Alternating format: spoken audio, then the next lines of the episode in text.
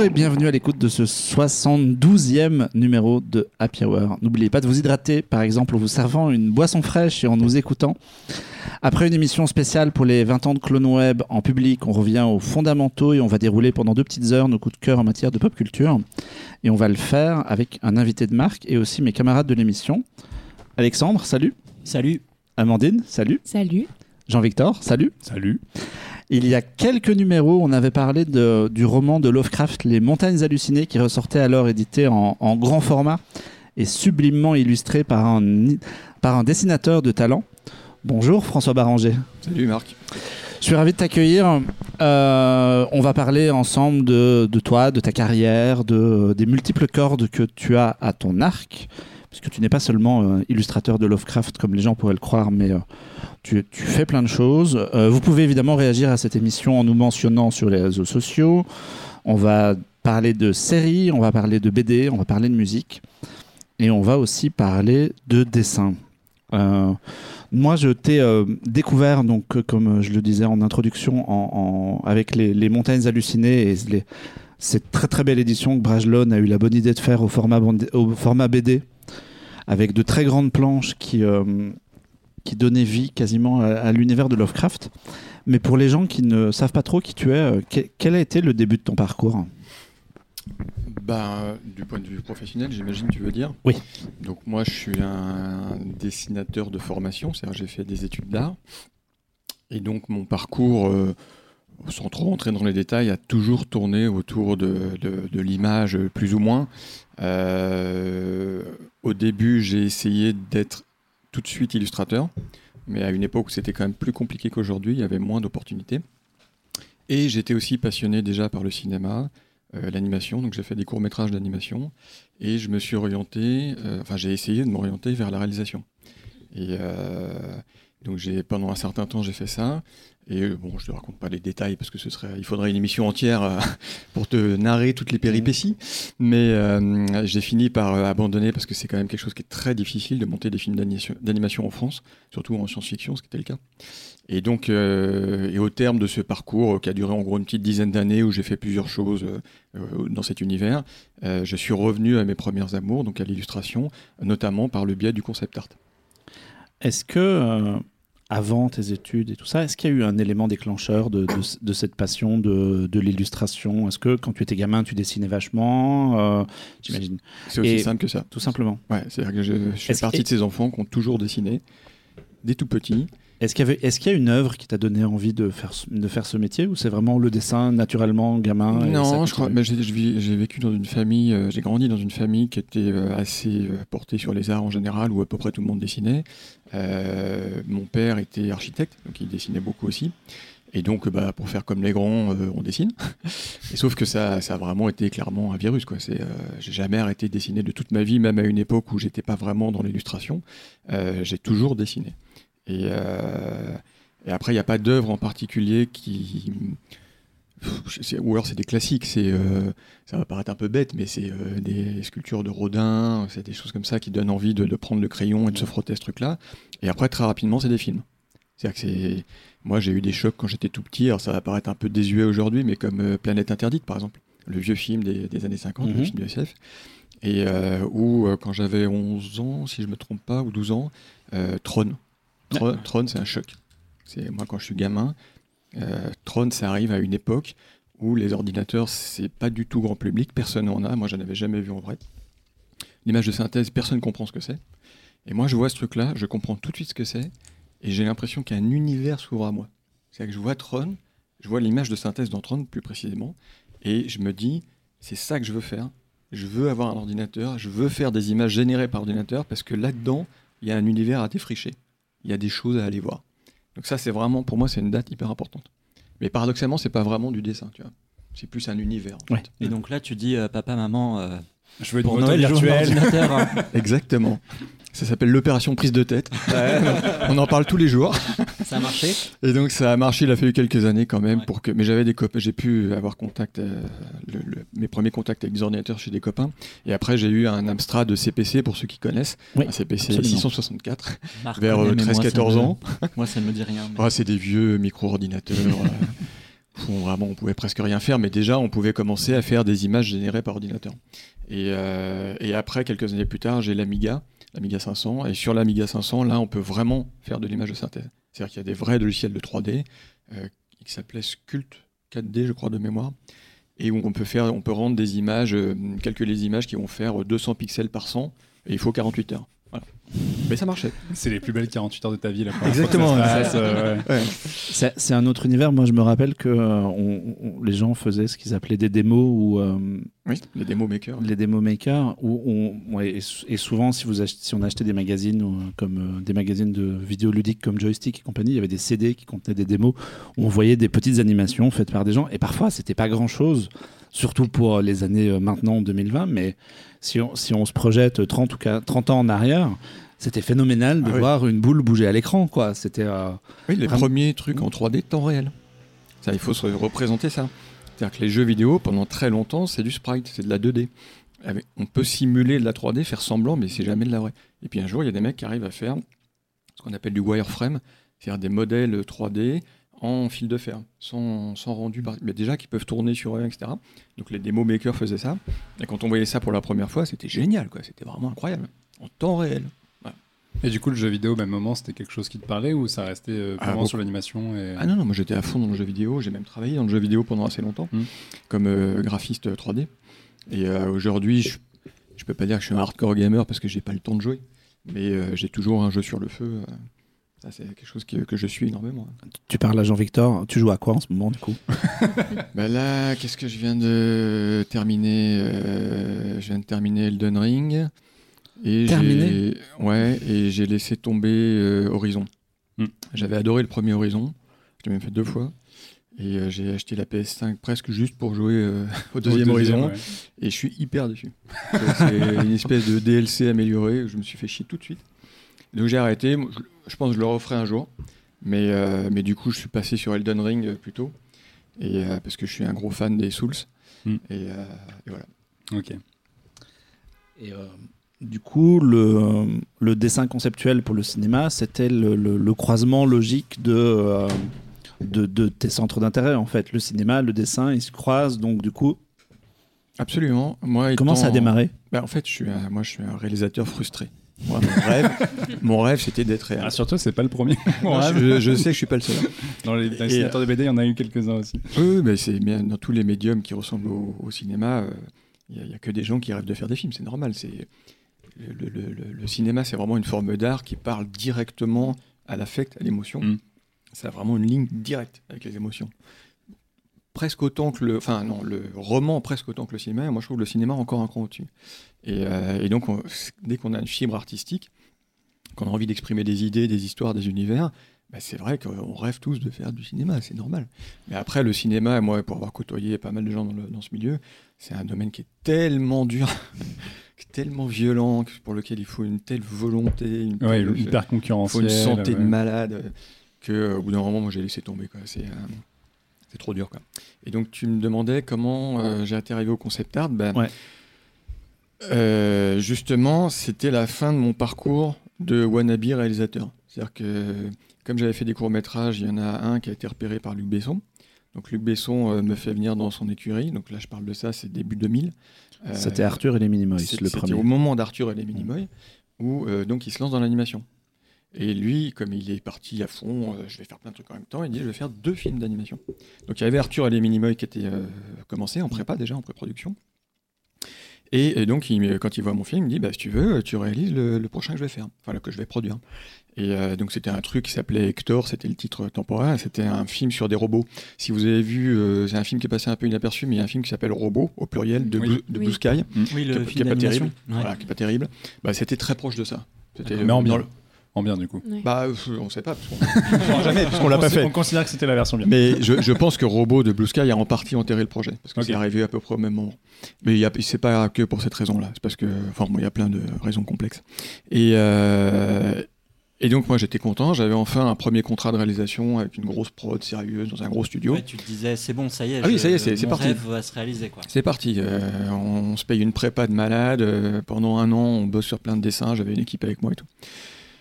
Et puis le truc euh, périclite petit à petit, lamentablement, je pense parce que, euh, en- entre autres, Besson finit par se rendre compte qu'il n'arrivera pas à faire les deux projets en même temps. C'est trop compliqué. Déjà, un projet, c'est compliqué. Donc les deux, c'est trop compliqué. Donc il finit par fermer les projets. Et moi, du coup, comme euh, on était une bande de potes, le mec d'Arthur, ils étaient juste dans la pièce d'à côté, bah, je bascule sur Arthur, mais cette fois-ci comme concept artiste, ju- juste pour faire de l'illus. Et finalement, c'est la première fois que je fais vraiment du concept art. Et donc après ça, l'étape suivante, ça a été non pas pour le cinéma, mais pour le jeu vidéo. Parce que j'ai été contacté par euh, Quantic Dream à l'époque pour faire Heavy Rain. Mm. Et donc j'ai passé un an et demi à faire du concept sur Heavy Rain. J'ai fait, je sais pas, 120 concepts. Donc ça, c'est très formateur.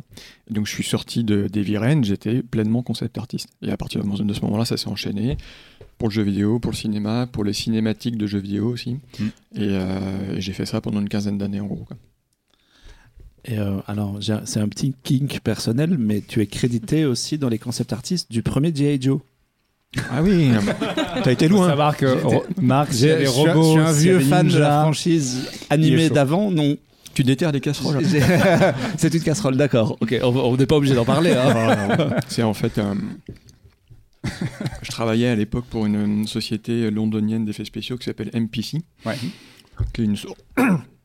Pardon, qui est une sorte de d'ILM, euh, de petit ILM, euh, enfin même pas petit d'ailleurs, euh, d'ILM à Londres. Oui, typiquement, récemment, c'est ceux qui ont fait le Roi Lion de Disney pour donner une idée aux gens. Donc, ils ont quand même bien, bien grossi. euh.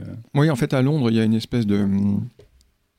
de, de je sais pas comment on appelait ça, de, de groupuscule euh, de boîtes d'effets spéciaux qui sont quasiment toutes au même endroit dans Soho. Ouais.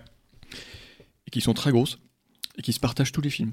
C'est Ouais, phénoménal. Il y a, y y MPC, il y a Framestore qui a explosé il y a quelques années, qui est connu pour avoir fait notamment Gravity et Paddington. Enfin, Absolument, voilà, exactement. noms, quoi. Cinécite, euh, plein de, plein de boîtes comme Ouais. ça. Et, euh, et qu'est-ce que je voulais dire? Et oui, tout- toutes les grosses prods euh, américaines ont besoin d'énormément d'effets spéciaux. Mm. Donc les Marvel, les, je sais pas, les animaux fantastiques, les trucs comme ça.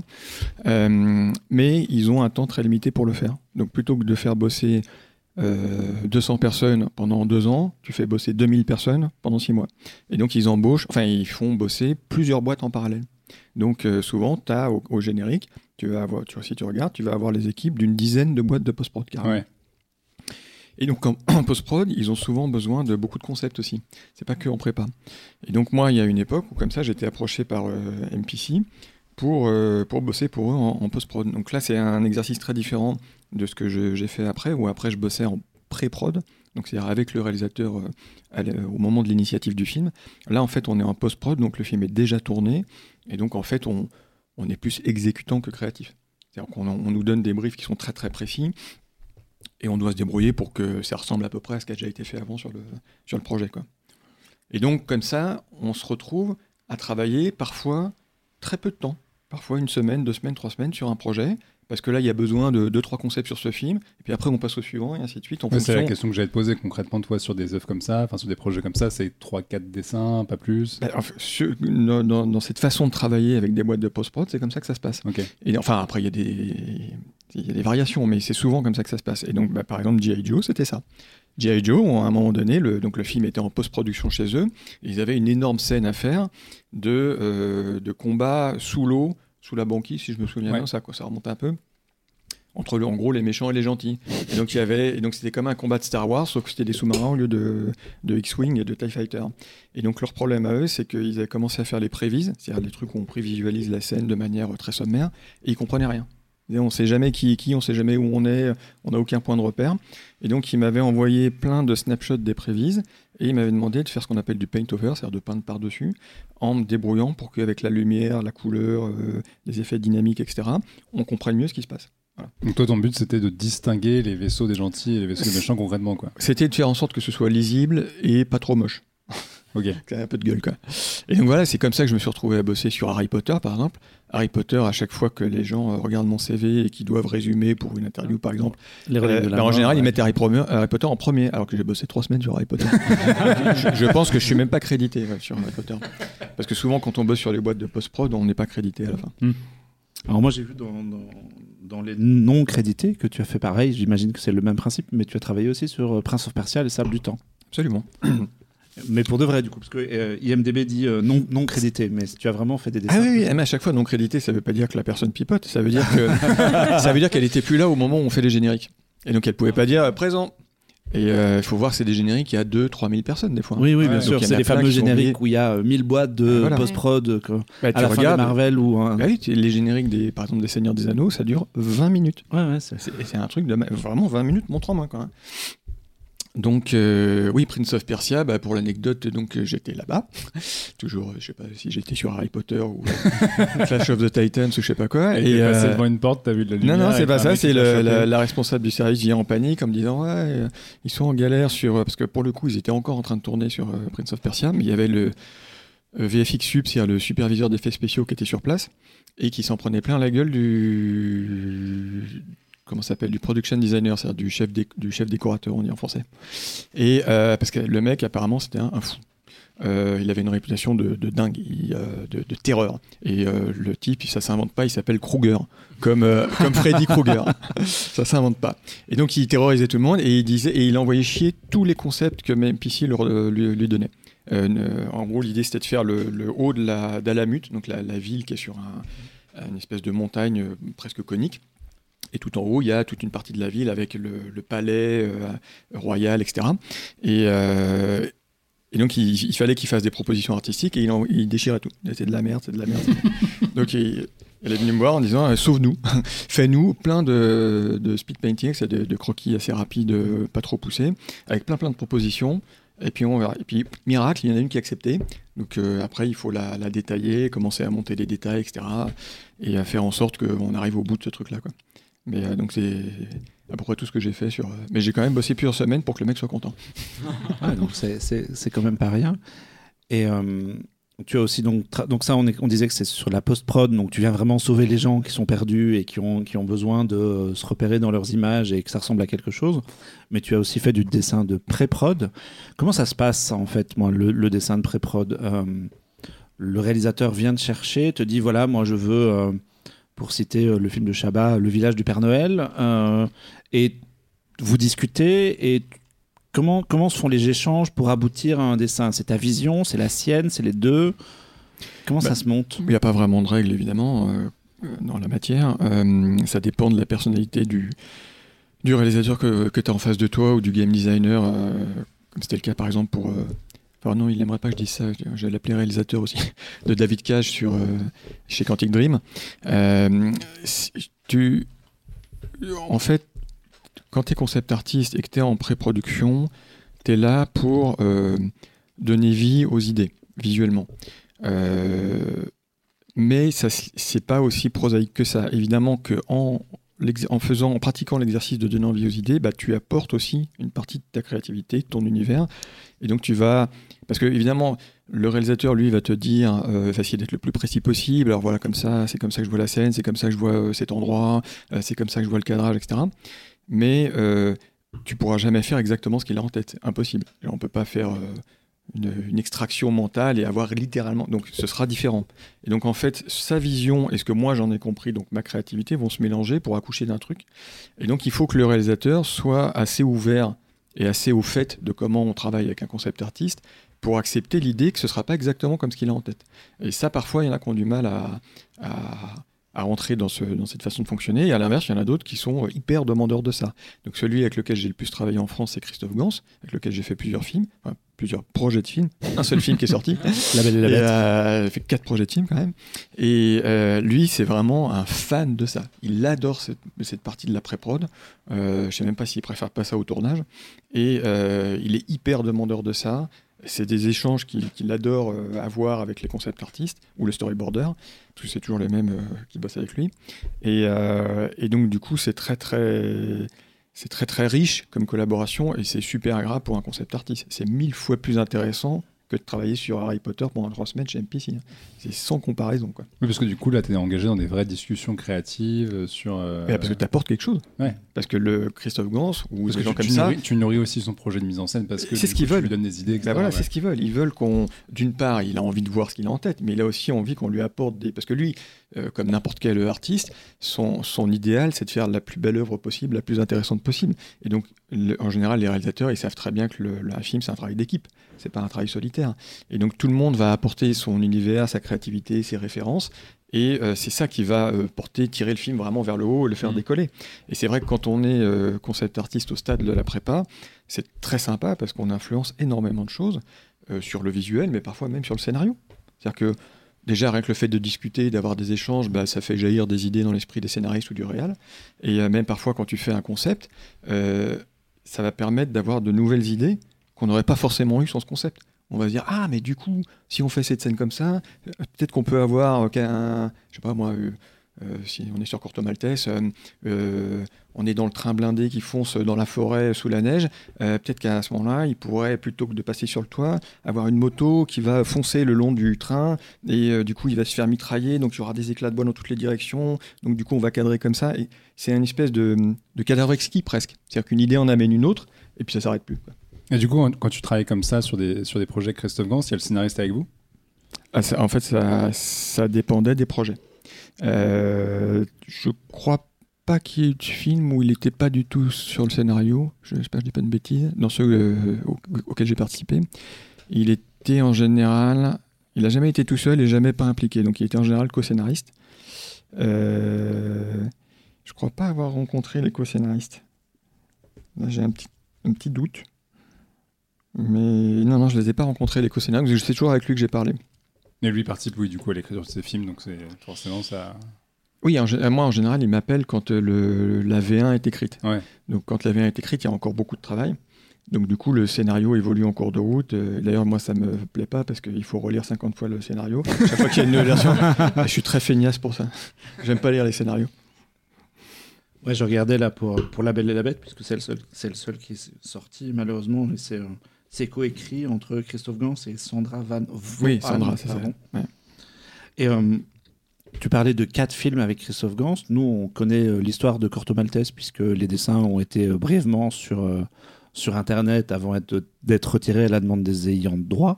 C'était quoi les deux autres projets si Est-ce qu'il n'y a dire pas un truc qui se passe sous l'eau avec un certain capitaine Nemo? Si, j'en ai bien peur.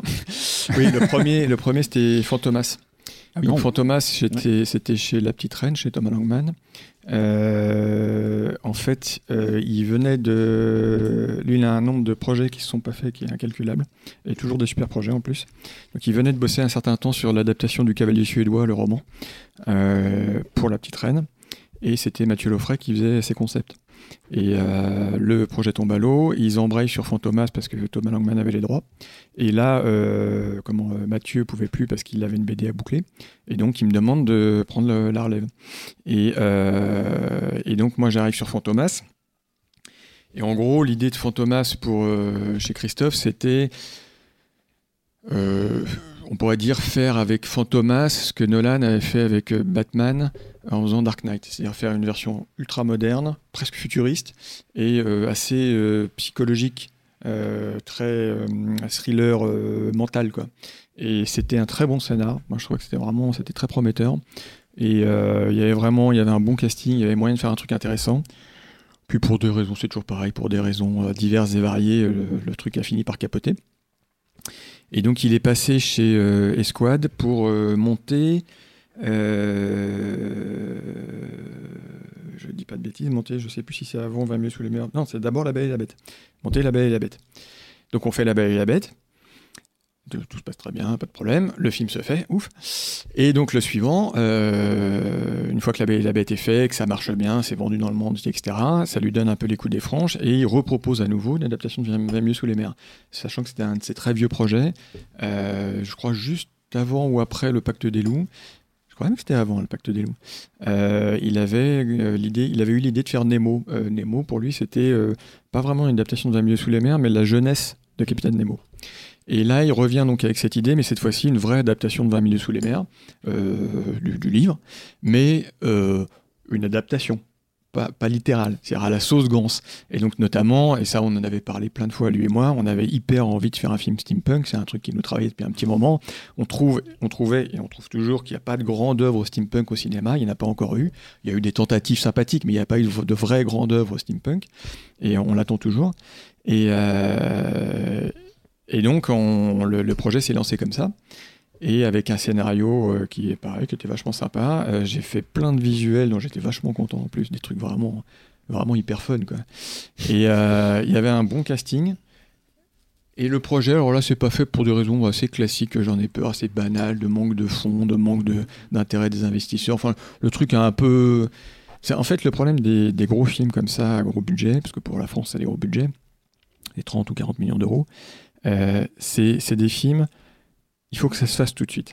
C'est-à-dire que quand on commence à réfléchir au film, quand on commence à écrire le scénar, à monter le projet, à monter les financements, il faut que ça aille vite et que dans les six mois, on ait bouclé le budget, que dans les huit mois, euh, dix mois maximum, on soit en tournage.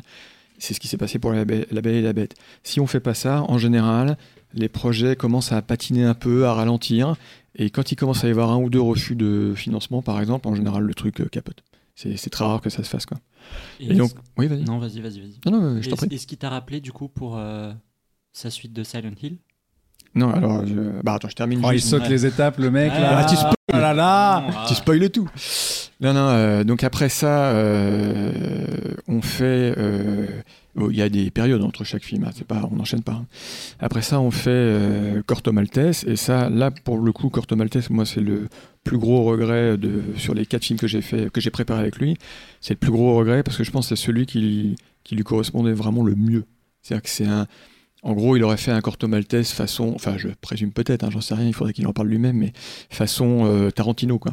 Et, euh, et c'est vrai que Corto Maltese, pour ceux qui connaissent, il y a un côté très euh, onirique, élégant, poétique, raffiné, qui est pas du tout tarantinesque, mais il y a aussi un côté aventure, parfois même badass. Euh, les mecs, il y a des fusillades quand même, ils se tapent dessus, euh, il y a des coups, enfin, c'est parfois c'est badass, qui est très tarantinien.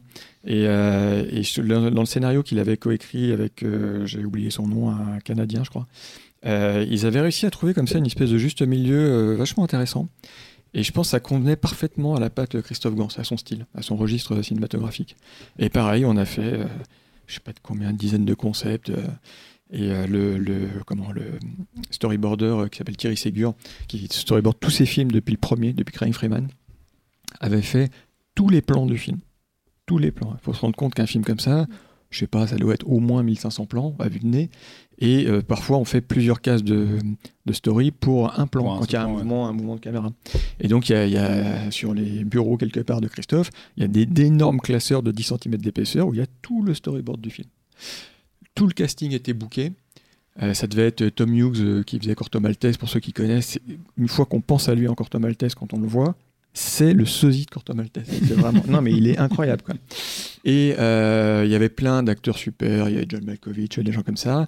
Euh, à la musique, c'était euh, Pemberton qui était prévu Ouais. un super compositeur. Ils avaient commencé à construire les décors. C'était parti. Et Samuel Adida, le producteur, se subit une opération du dos et il décède. Il meurt pendant l'opération. Et donc le, le film s'écroule littéralement parce que c'est Samuel Adida, pour ceux qui connaissent Metropolitan Film Export, c'était la cheville ouvrière. C'est vraiment celui qui tient tout. Quoi. Ouais, puis c'est lui qui a fait le pacte des loups et qui a- Oui, oui, oui, c'est vraiment. trucs, euh, ah oui, dans pour. Christophe, c'était un ami de 30 ans. hein, donc, euh, Et donc, le film est, est parti en vrille comme ça. Après, il y a aussi des problèmes avec les ayants droit, mais il n'y avait pas que ça. Je vois, si Samuel n'était pas mort, le film se serait fait. Quoi.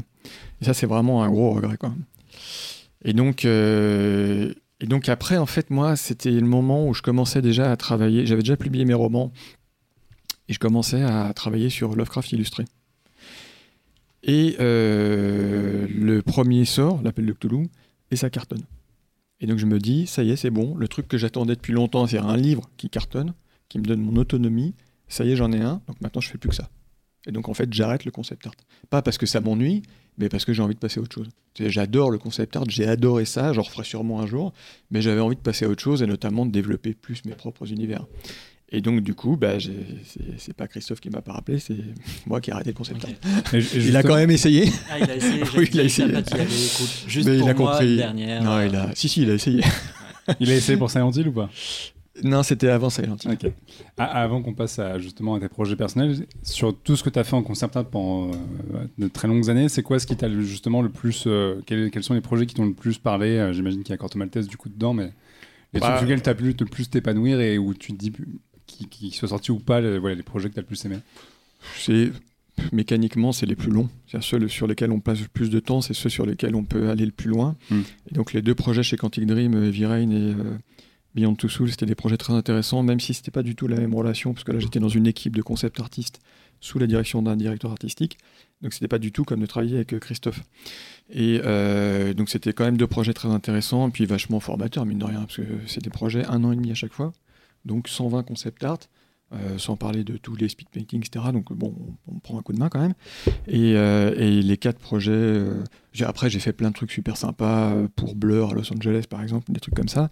Mais vraiment le projet, les quatre projets pour Christophe, c'est ceux sur lesquels j'avais le plus de latitude, le plus de retours positifs, parce que lui il est hyper fan, donc c'est hyper agréable d'avoir quelqu'un qui est hyper enthousiaste. Ça veut pas dire que des fois il, il casse pas les images en deux, hein, ça arrive, hein. mais, euh, mais quand même il y a une relation, puis on se, on se connaît bien, on adore le même cinéma. Je pense qu'on a, on a plus passé de temps à parler de cinéma qu'à parler de concept art dans toute la, la- la durée de nos échanges. Et, euh, et donc au final, celui, si je devais en sortir qu'un, bah, bêtement, ce serait La Belle et la Bête, parce que c'est vraiment celui sur lequel j'ai le plus apporté, enfin je pense, et euh, au point que je me suis retrouvé au générique d'ouverture, pas au générique euh, qui défile à la fin. Donc je suis en visuel développement au début, au milieu du, euh, du chef déco, du chef costumier, etc. Donc ce qui pour un concept artiste est vachement intéressant. C'est vraiment, ton travail est reconnu quand même. Et av- avant de parler de Lovecraft, tu en as brièvement dit un mot, mais tu écris des romans en, tu as écrit des romans en parallèle. C'est comment ça s'est vu- comment c'est venu ça le- le- l'aspect romancier? Bah, c'est la même chose que tout à l'heure, c'est mon côté réalisateur frustré. c'est aussi simple que vient ça. donc de là, c'est. Ah, mais moi, moi j'ai toujours voulu raconter des histoires. Et c'est depuis tout petit, je raconte des histoires. Et euh, donc, par exemple, à une époque, j'écrivais des scénarios de jeux de rôle. Et euh, après, j'ai essayé d'écrire des scénarios de films. Et euh, mais il faut imaginer que souvent, on me demande, c'est peut-être une question que tu avais prévue après, on me demande, euh, on- m'interroge plutôt sur le fait que c'est un peu étrange d'avoir un illustrateur qui est aussi écrivain, ou l'inverse. Et, euh, moi, je réponds qu'en général, en, général, que pour moi, c'est la même chose. C'est-à-dire que faire une image écrire un livre, c'est raconter une histoire. Quand je fais une image, je raconte une histoire. Dans ma tête, je raconte une histoire et j'essaye de la transmettre à celui qui va la voir. Ah, évidemment, ça n'a pas la même ampleur. Et, c'est pas le... et puis l'outil n'est pas le même. Mais le processus créatif, la démarche artistique, elle est très très similaire. Et donc je pense que c'est pour ça que j'ai toujours été passionné par le dessin. Et donc j'ai- toujours écrit plus ou moins, sauf qu'à une sauf plutôt j'ai je me suis toujours vu comme un dessinateur, donc je me sentais pas légitime à écrire un roman. Et donc quand j'ai eu euh, quand j'ai décidé que j'arrêtais d'essayer d'être réalisateur, j'ai pas décidé d'arrêter de raconter des histoires. Et donc comme j'étais illustrateur, l'étape suivante logique c'était de faire de la BD. Et donc j'ai essayé de faire de la BD, sauf que c'était pas si logique que ça, ça n'a pas marché. J'ai fait un truc tout pourri qui s'est pas bien vendu, euh, que j'assume pas du tout. D'ailleurs aujourd'hui je le montre jamais, etc. On ne le citera pas. on le- on ne citera pas, merci. Et, euh, et donc, quand ça aussi, ça a échoué, euh, un jour, je me suis dit, mais fuck, écris un roman. Essaye, tu verras bien. Si c'est pourri, bah tant pis, il ne sera pas publié. Et, euh, et donc, je me suis lancé. J'ai pris euh, un scénario de film que j'avais écrit quelques années auparavant, euh, à l'époque où euh, je commençais à les présenter à des studios, qui était une espèce d'idée un peu folle de revisiter la première croisade, mais dans l'espace. Donc euh, la première croisade, non pas euh, au Moyen-Orient, mais sur une autre planète carrément. Euh, mais vraiment avec tous les aspects historiques de la première croisade, mais transposés euh, en SF. Et donc j'avais commencé à écrire un scénario pour ça. Et il faut savoir que la règle pour un scénario, quand c'est mis en forme de manière normale, c'est une minute par page. C'est-à-dire une page de scénario représente une minute de film. Donc quand tu as un scénario de 90 pages, c'est un film d'une heure et demie. Et quand moi j'ai eu écrit, allez, 15% de mon histoire de croisade et que ça faisait déjà 200 pages, je me suis dit, ok, ce sera jamais un film. Donc autant en faire un roman. Et, Allô, euh, allô, Netflix. oui, voilà, c'est ça. Oui, à non, on parlait pas autant de séries, ouais, voilà. Non, mais de toute façon, j'étais personne, personne me connaissait. euh, Quand bien même aujourd'hui, je ferais ça, pe- personne ne le ferait en série, ça coûterait trop cher. Et donc, euh, je me suis dit, bon, allez, pour le fun, je vais le faire en roman pour voir ce que ça donne. Et puis, au fil des années, c'est devenu une espèce de danseuse, comme on dit, c'est un truc, un hobby, un violon dingue. C'est un truc euh, que je faisais euh, pour m'amuser le week-end, en vacances, etc., sans trop y croire. Et puis les pages euh, s'accumulent, 100 pages, 200 pages, 300 pages, 500 pages. Et puis ça s'étale sur 10 ans. Pendant 10 ans, je fais ce truc-là. Pas à plein temps, bien sûr, hein, mais comme Oui, ça, de loin en loin. Et puis euh, je finis par me dire, euh, bah en fait, euh, ça commence à prendre forme, mine de rien. Quoi. Puis je le fais lire un peu, puis j'ai des bons retours. Et puis bah donc voilà, ça s'est fait comme ça. Euh, un jour, je l'ai publié. Et, euh, et je sais plus ce que c'était ta question. Moi, je sais plus non plus. Euh, pour, pour- pourquoi, le roman Comment c- tout ça, ça s'était monté en fait Voilà. Bah, c'est ça en résumé. C'est le- l'envie de raconter des histoires, ça, elle est toujours là. Et, euh, Et pour moi, de toute façon, la forme d'art la plus proche du cinéma, c'est le roman, et inversement. C'est que c'est vraiment euh, tout coïncide entre les deux. La temporalité, la gestion du rythme, la, la faculté à créer des univers denses. et alors, par contre, il y a quand même des différences.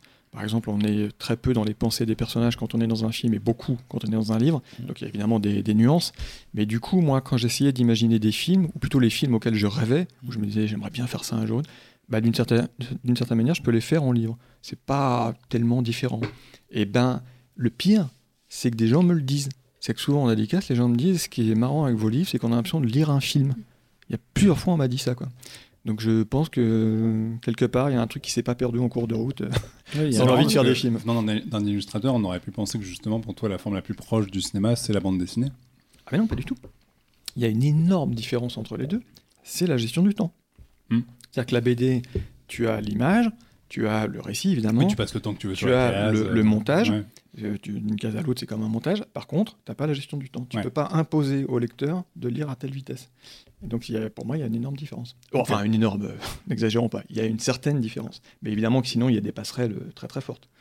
C'est Oui. pas non plus euh, l'opposé. Mais moi, je trouve justement, en fait, c'est ce qui m'a frappé en lisant. Moi, j'ai du coup commencé l'effet domino, et ce qui vraiment m'a frappé, c'est qu'il y a une richesse de la description qui permet vraiment de visualiser euh, les décors et l'époque et, et tout l'univers, en fait. Et c'est pour ça que ça se ressent, en fait, je trouve, Ouais, alors peut-être préciser aux gens que le- l'effet domino, c'est mon deuxième roman.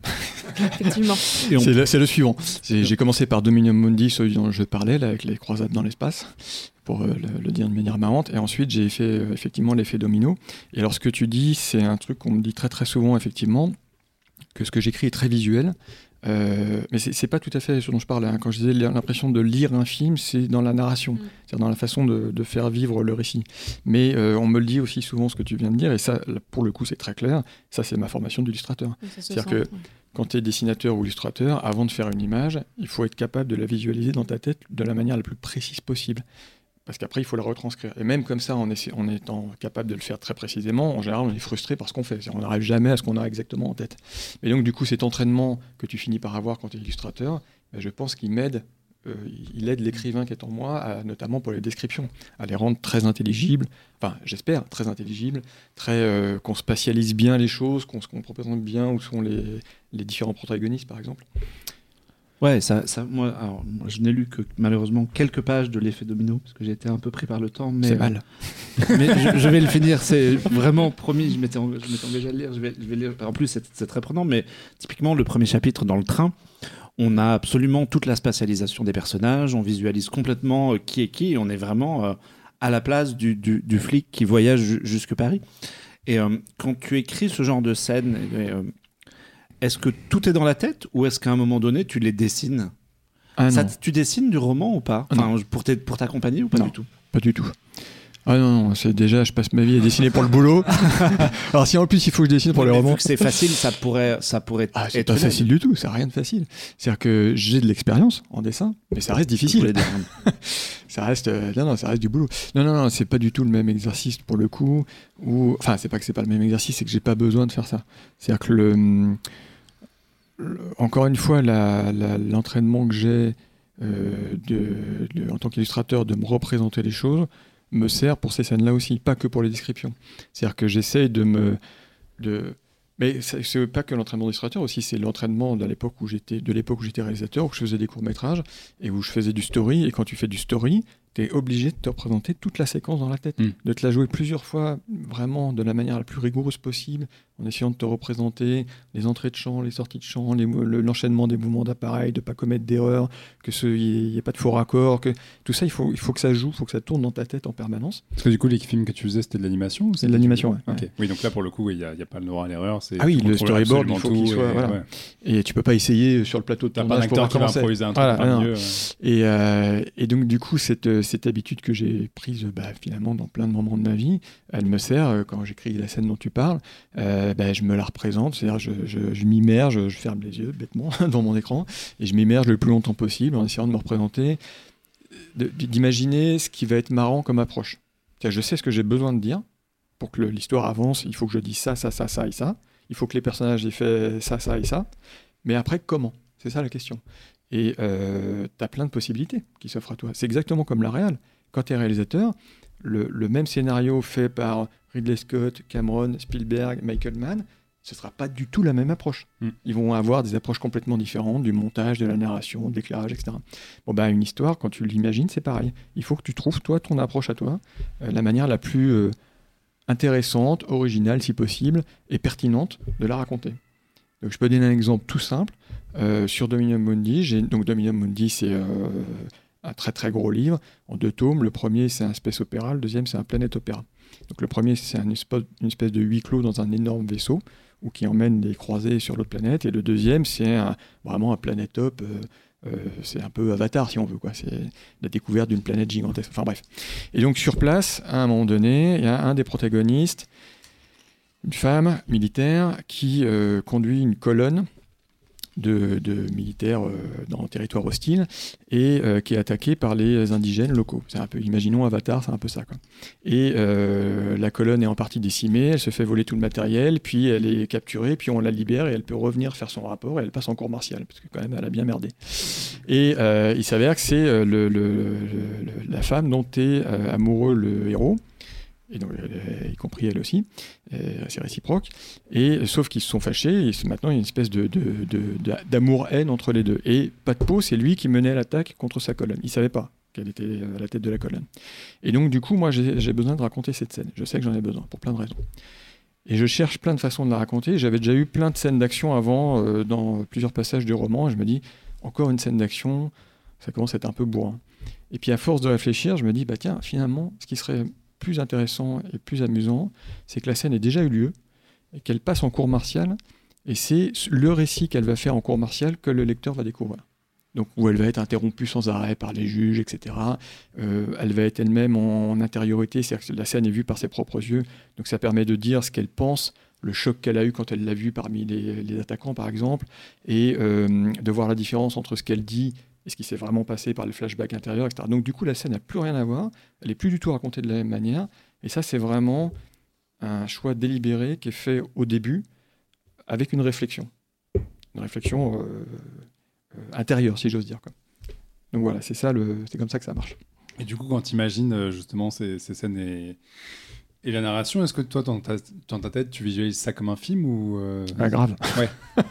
avec une musique et des Parce que acteurs. t'en- parles comme si on voyait la scène très visuellement, c'est pour ça que je pose Ah oui, oui, euh, bah, évidemment, on se refait pas. Ça, c'est, pour moi, c'est un film. Pour moi, tout ce que j'écris, c'est des films. Et donc, quand je fais mes fiches de personnages, je mets des noms d'acteurs. hein. Ça, c'est... Comme ça, je me le représente bien. ok. Et du coup, le, le héros de l'effet domino, c'est quel acteur Qui l'incarne? Vous devez deviner, vous qui l'avez Je lu. même plus. Et du coup, on peut dire aussi aux gens qui, qui- qui nous écoutent que l'effet domino, euh, Brajlon vient de le ressortir en poche avec, Mm. euh, avec une nouvelle couverture, donc il est euh, complètement trouvable dans le- toutes les bonnes librairies si, si- si vous chopez ce podcast. Euh, je veux forcément qu'on parle de, de Lovecraft. Euh, comment tu as découvert Lovecraft avant de, j'imagine, avant de, de recevoir la commande de, de Brajlon, de te demander des illustrations? C'est pas une commande, mais on va y revenir. Euh, moi, j'ai découvert Lovecraft comme beaucoup de gens de ma génération avec le jeu de rôle de Chaosium, l'appel de Cthulhu, donc qui est sorti dans les années 80. Moi, j'ai découvert vers euh, 86, un truc comme ça. Et euh, j'avais entendu parler de Lovecraft à l'époque, mais euh, j'avais jamais lu. Et euh, on commence à jouer au jeu de rôle, je trouve ça génial. Et du coup, j'ai envie d'en savoir plus sur l'univers, donc je commence à lire Lovecraft. Et là, je me rends compte que ça me plaît énormément. Euh, c'est vraiment un univers qui me, qui me convient très très bien. Et dès cette époque-là, déjà, j'essaye de le dessiner. Comme j'étais déjà euh, à fond sur le dessin, donc j'essaye de représenter notamment des vues des montagnes hallucinées. Et à 16 ans, quoi. Sauf qu'à l'époque, j'avais pas le, le niveau technique que j'ai aujourd'hui. J'étais horriblement frustré de ce que je faisais. Je trouvais ça nul. Et donc, j'ai vite arrêté, quoi.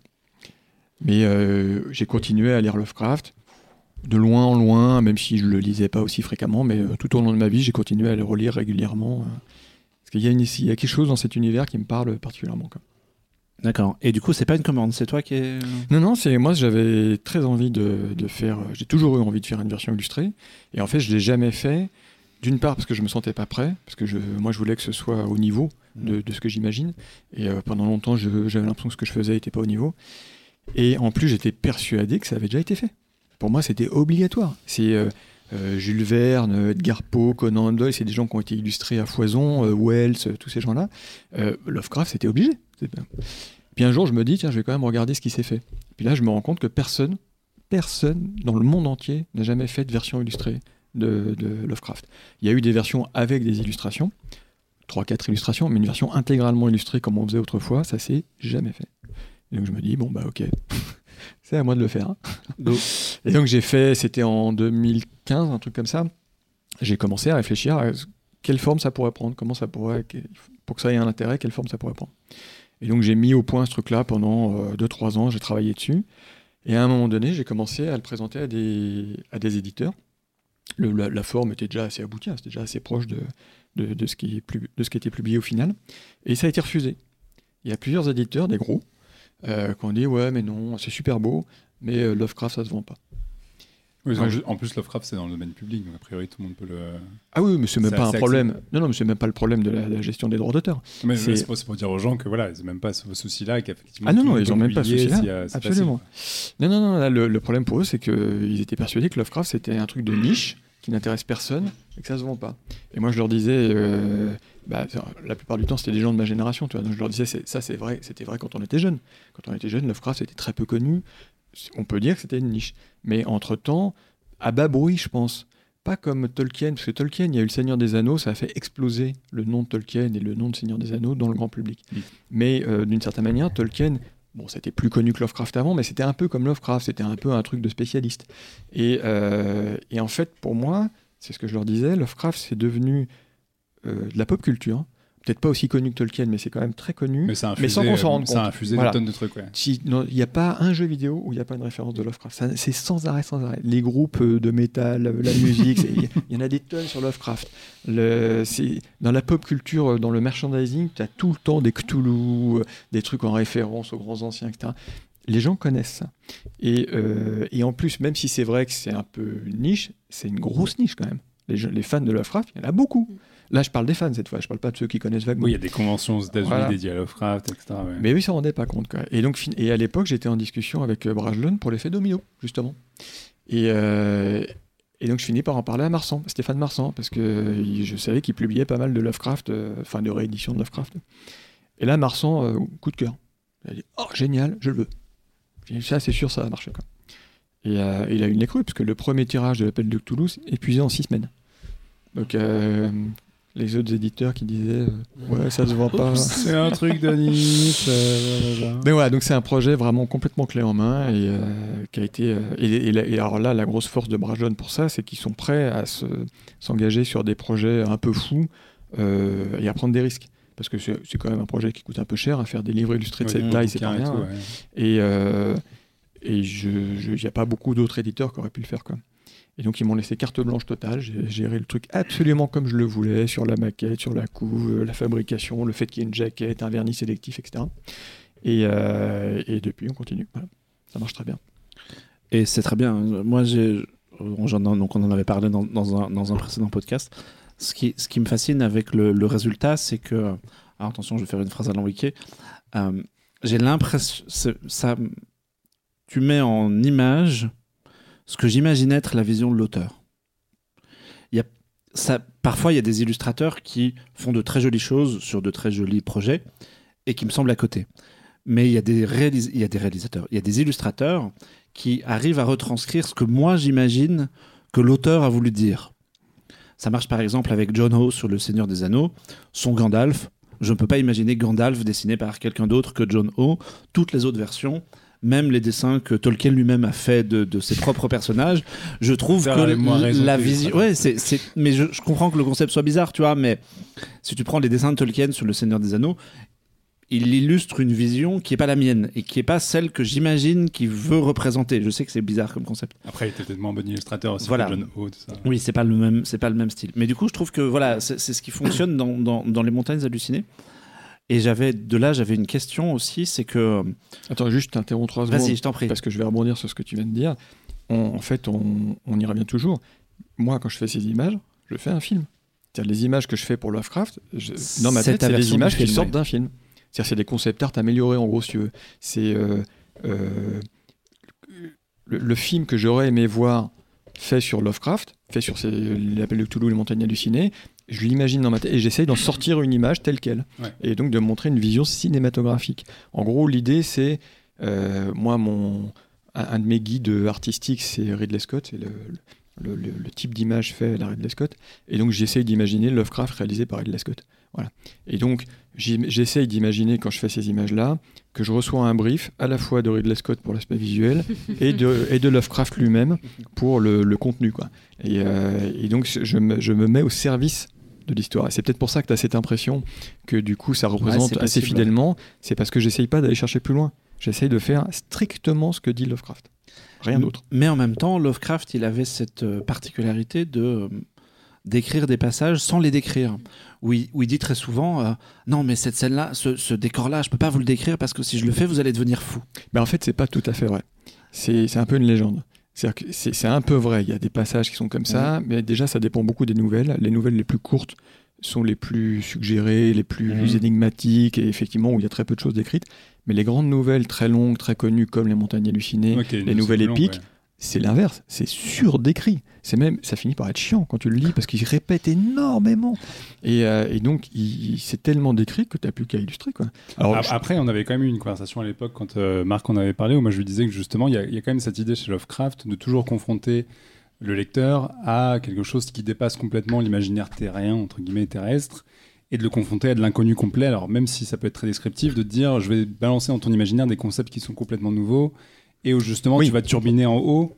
euh, sur des choses que tu n'as jamais euh, vraiment oui, eu il y, le a temps des de choses processer. qui, il y a des choses qui restent Et du coup, difficiles je lui, disais, représenter. je lui disais découvrir Lovecraft par des, des, des versions illustrées, c'est aussi imposer, en l'occurrence, ta vision de la chose, et c'est peut-être en- endiguer un peu le- le- la proposition de l'auteur qui est de te dire je vais te faire turbiner ton imaginaire pour en sortir quelque chose. Donc je voulais Ah, savoir, toi, ce que tu en pensais Ça, c'est valable quoi. pour tout. C'est, euh, on peut Mais sur quelqu'un tu vois, qui travaille l'indescriptible, qui essaie non, de non, mais même c'est, valable pour tout, de toute façon, Oui. pas que pour Lovecraft. C'est-à-dire que euh, pour toutes les adaptations, je veux dire, quand tu as notamment de romans, quand tu as un livre, une histoire écrite, par définition, Oui, bien sûr. tout se crée dans ta tête.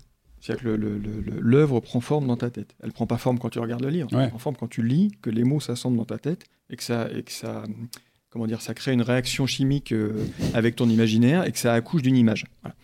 Souvent pas très nette d'ailleurs. hein, ce qu'on se représente dans sa propre tête. Par exemple, les- les- moi, quand je lis un roman, j'ai jamais la tête des personnages. Jamais. Hmm. C'est- des espèces de silhouettes. Tu vois.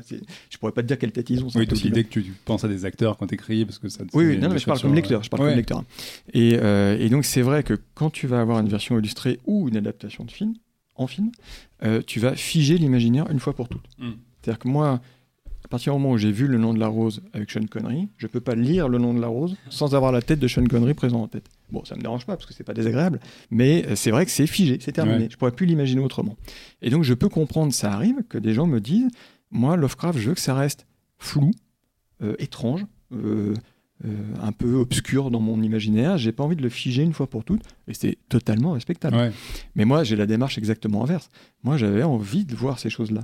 Moi, j'ai lu Les Montagnes hallucinées 20 fois dans ma vie. À chaque fois, j'avais des trucs qui surgissaient dans ma tête et je me disais, ces trucs-là, il faut que je les sorte. Il faut que je les mette, il faut que je les couche sur le papier, il faut, que je les- faut que je les vois moi-même. Il faut pas que ça reste flou dans ma tête. Et en plus, je me disais, si moi j'ai envie de les voir, peut-être que d'autres auront Oui, envie de les voir aussi. Donc voilà, donc il y a, il y a quand même une grande part des gens qui sont frustrés de ne pas voir vraiment, euh, de se contenter de, de se représenter de manière un peu floue. Et, euh, et donc c'est c'est vrai que ces livres-là s'adressent à eux. Si tu veux rester, euh, si tu veux que ton imaginaire reste vierge, alors là c'est clair, il faut pas les ouvrir. Et alors du coup, est-ce que tu- depuis, il a- on sait qu'il y a notamment le mangaka Gutanabe qui, a adapté notamment les montagnes hallucinées, la PEC de Cthulhu. Est-ce que tu les as lus Est-ce que tu t'as Non, confronté Bien sûr, ta vision à la sienne et qu'est-ce que tu en as pensé? Bah, c'est vachement bien. Et euh, ce qui est, Est-ce qu'il y a des moments où tu t'es dit ah merde, il a mieux réussi que moi ou à l'inverse ah là je l'ai non, non, parce que non, non, c'est pas une réponse euh, diplomate que je te fais. C'est la vérité, c'est que c'est tellement différent Ouais. Que du coup, je, on n'est pas du tout en concurrence. Ce qui est assez marrant d'ailleurs, c'est que c'est sorti presque en même temps. Mm. On a fait notre truc sans le savoir en parallèle. Et, euh, et lui, c'est vraiment une autre euh, façon de voir les choses parce que déjà, c'est une adaptation. Moi, j'ai le texte, le texte euh, Oui. littéral, intégral, qui est sur l'image. Euh, lui, il donc, transcrit tout en lui, PDF, lui, ça. voilà, il est obligé de changer un peu, voilà, de faire une adaptation. Et, euh, et du coup, il est, lui, je pense qu'il essaye d'être plus justement dans la suggestion et dans l'étrangeté, alors que moi, je suis dans le concret. Moi, c'est tu, tu vois les choses.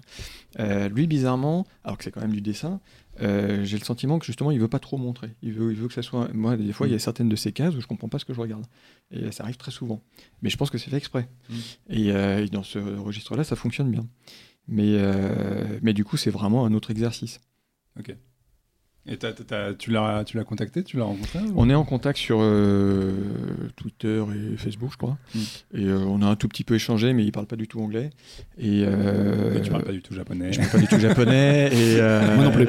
Mais non, non, il a été très sympa. Il a, il a posté, euh, il a commandé l'appel de Cthulhu et il s'est posté avec le, le bouquin en photo, ce genre de truc. quoi. Donc euh, non, je pense qu'il apprécie aussi. Et, et dans le même esprit de comparaison, euh, Les montagnes hallucinées par Guillermo del Toro, ça t'inspire quoi?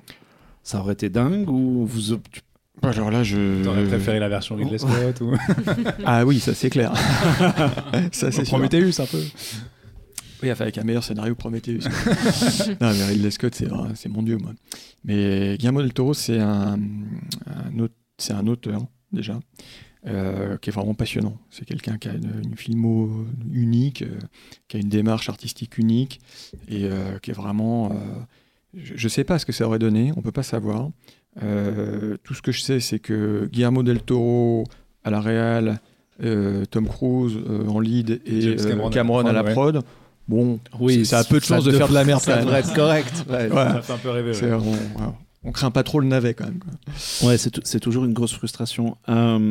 Sur euh, ces bouquins il- illustrés, comment tu travailles? C'est euh, papier, crayon, peinture ou c'est tablette, euh, stylet, euh, Procreate? 100% numérique.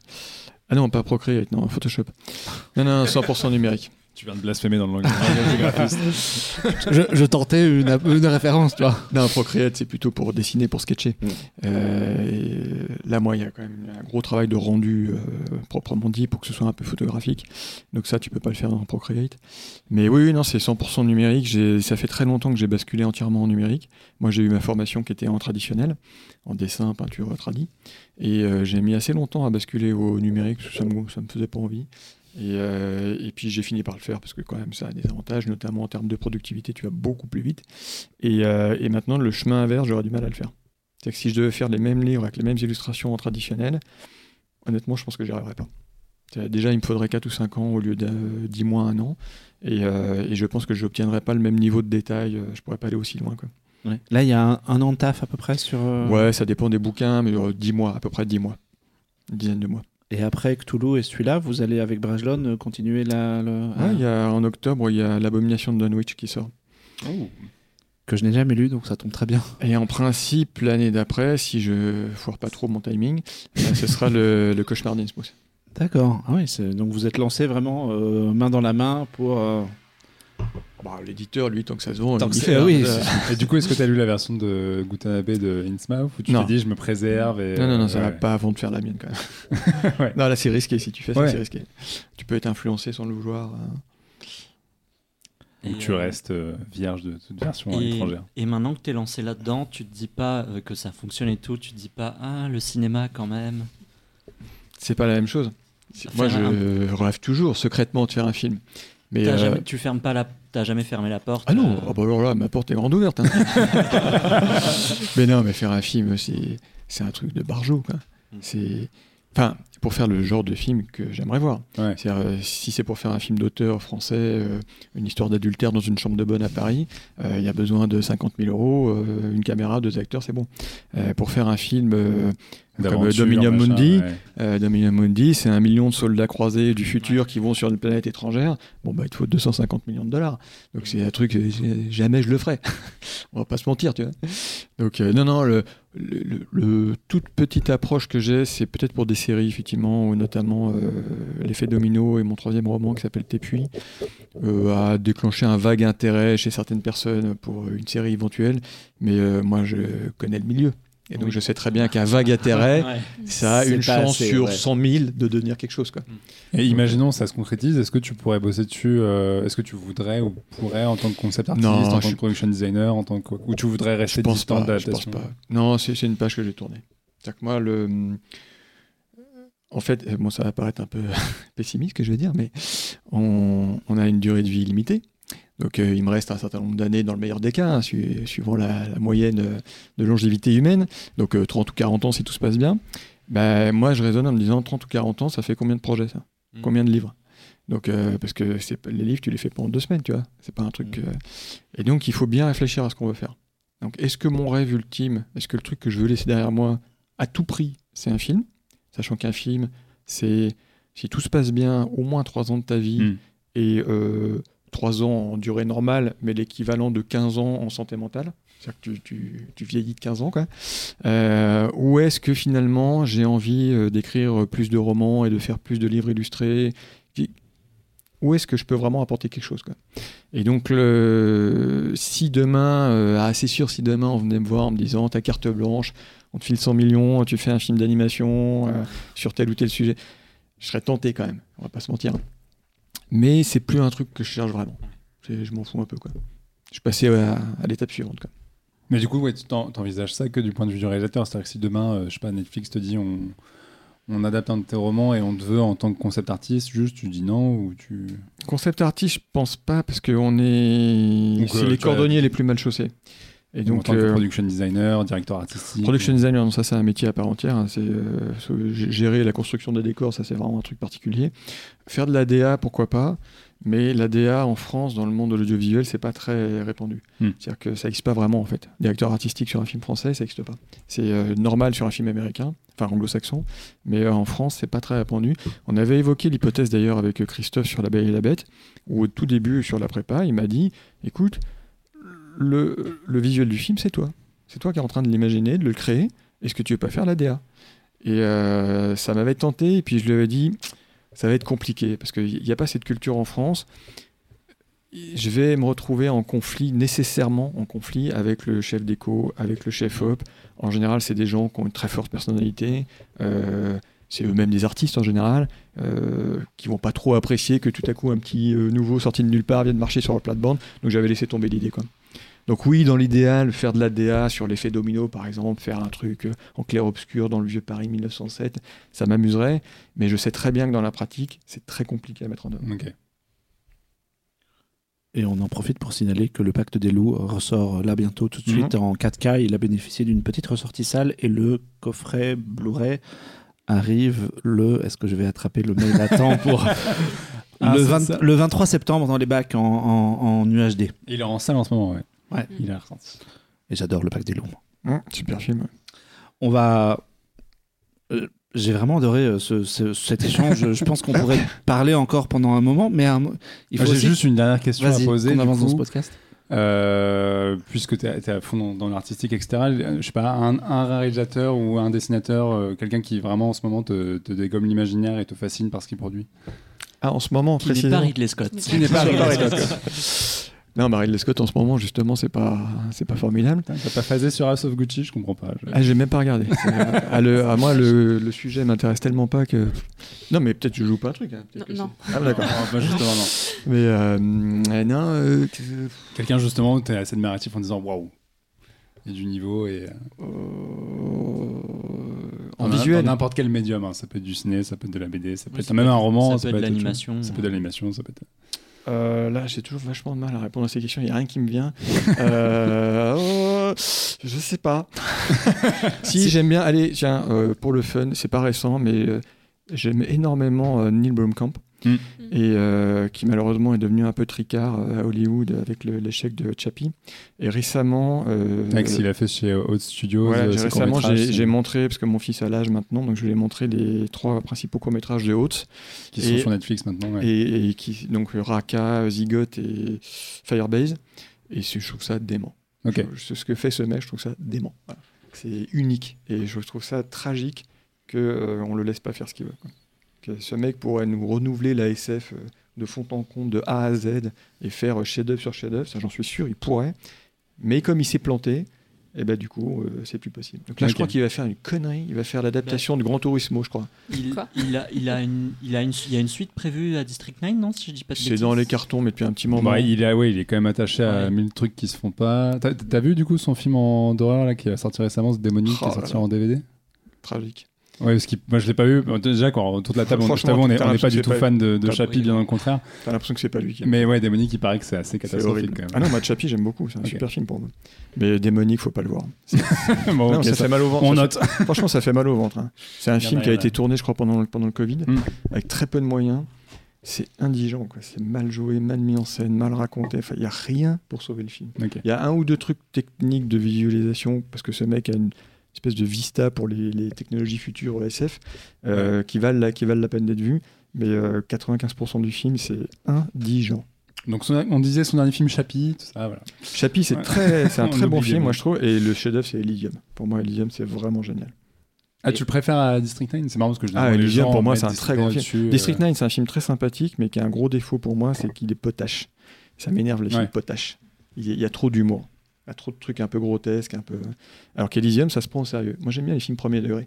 Et euh, Ouais, c'est- Ah si, le méchant se de prend au Sharp sérieux. Copley, il est quand même un peu euh, il, quoi. en, il en rajoute un peu, mais il n'est pas grotesque comme son personnage dans District Oui, 9, oui. où là, vraiment, il était là euh, pour te faire marrer. Quoi, Oui, tu oui. vois, pour que... Et donc, euh, non, non, moi, vraiment, Elysium. Donc Neil Blomkamp. Pas, je dis pas que c'est un film parfait, Elysium, mais c'est un très grand film pour moi.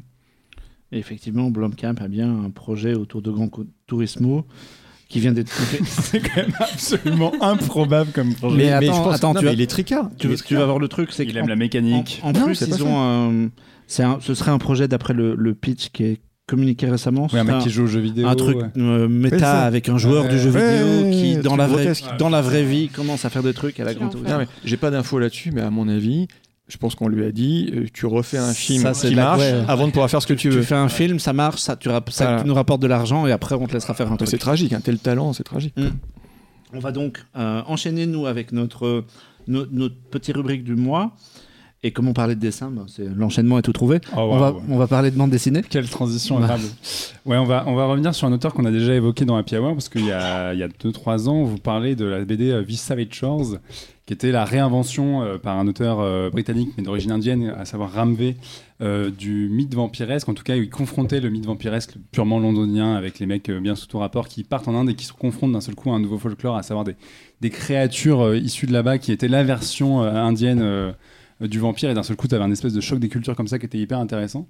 Et cet auteur là en fait qui a explosé avec cette BD en, en Europe euh, est quelqu'un qui est en train de vraiment monter dans l'univers du comics. Il a notamment bossé pour DC Comics et il s'est mis à scénariser du Batman c'est pas rien. Et euh, là où il est vraiment très fort c'est qu'il continue malgré tout à vouloir euh, euh, faire son en- enfin explorer euh, ses origines et en tout cas imp- imprimer la bande dessinée euh, américaine et britannique par du folklore indien. Et c'est le cas avec sa nouvelle bande dessinée enfin une de ses dernières qui s'appelle toutes les, euh, toutes les morts de Leila Star qu'il a fait avec Andrade Filipe au dessin. Alors le folklore indien se sent tout de suite puisque le début de la BD c'est assez simple, c'est on se retrouve euh, dans euh, l'espèce d'Élysée ou de paradis ou vous appelez ça comme vous voulez, en tout cas d'administration divine indienne avec la déesse de la mort qui a six bras et qui se fait virer. Elle va à un rendez-vous avec son boss. c'est marrant parce qu'il y a un côté très modernisé. Elle a un tailleur. Elle est dans, un- des bureaux, tout ce qu'il y a de plus normal, à part le fait qu'elle ait six bras, a priori, euh, c'est une entreprise comme une autre. Et d'un seul coup, elle arrive dans ses bureaux et son boss lui dit Écoute, euh, la mort, puisque c'est la mort littéralement, tu es viré. Et donc là, elle se dit Mais les vivants ne peuvent pas vivre sans la mort. Qu'est-ce qui se passe? On est en train d'assister à une véritable révolution euh, culturelle et existentielle. Et en fait, c'est le point de départ d'un grand chamboulement, parce que du coup, elle va se faire exiler, enfin, elle va s'exiler toute seule de ce lieu divin. Et au même moment, une femme sur Terre va se suicider, à savoir Leila Star. Et par le pouvoir divin, du hasard ou de la coïncidence, euh, la- l'avatar de la mort va se retrouver en fait dans le corps de Leila Star qui va d'un seul coup ressusciter. Et on va lui apprendre qu'au même moment sur Terre il y a un enfant qui est en train de naître et qui est qui va devenir euh, l'être humain qui va trouver la solution pour l'immortalité. Et du coup qui en réalité la rend elle caduque.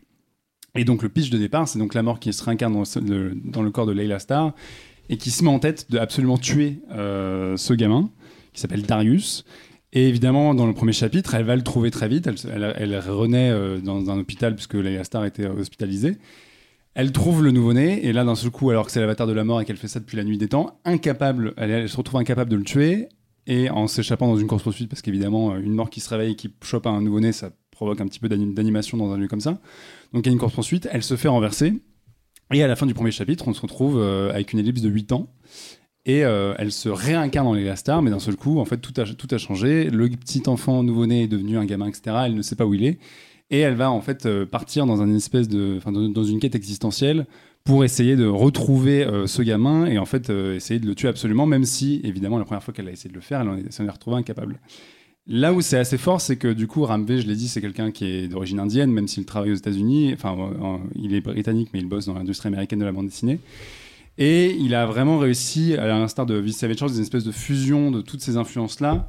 Euh, et c'est une BD assez marrante parce que c'est édité euh, chez Urban qui fait du comics, mais déjà ils l'ont édité dans un format franco-belge parce qu'au descendre de Philippe, fait quelque chose qui s'approche vraiment du franco-belge pour le coup. C'est des planches qui ont un trait assez indécis, assez brouillon, mais en même temps avec une surcharge de couleurs. On est dans quelque chose de très pastel, de très pétant. Et il y a vraiment cette idée de faire de la BD flamboyante qui reflète un petit peu euh, les, espèces de défilés euh, de couleurs qu'on peut voir euh, évidemment qui viennent d'Inde avec où on jette des pigments de couleurs etc et cette idée que la vie c'est quelque chose là-bas qui est tout de suite extrêmement pétant extrêmement flashy. Et de dire bah finalement ce personnage qui est un peu terne qui a, qui a, beau avoir six bras et être bleu avec un point rouge sur le crâne en fait, bah, elle vit dans des open space, etc. Donc la mort a une espèce de vision très bureaucratique et assez basique. Et d'un seul coup, elle se confronte à la vie, la vraie, avec euh, ses démons, avec euh, les angoisses, les doutes qui suivent l'existence.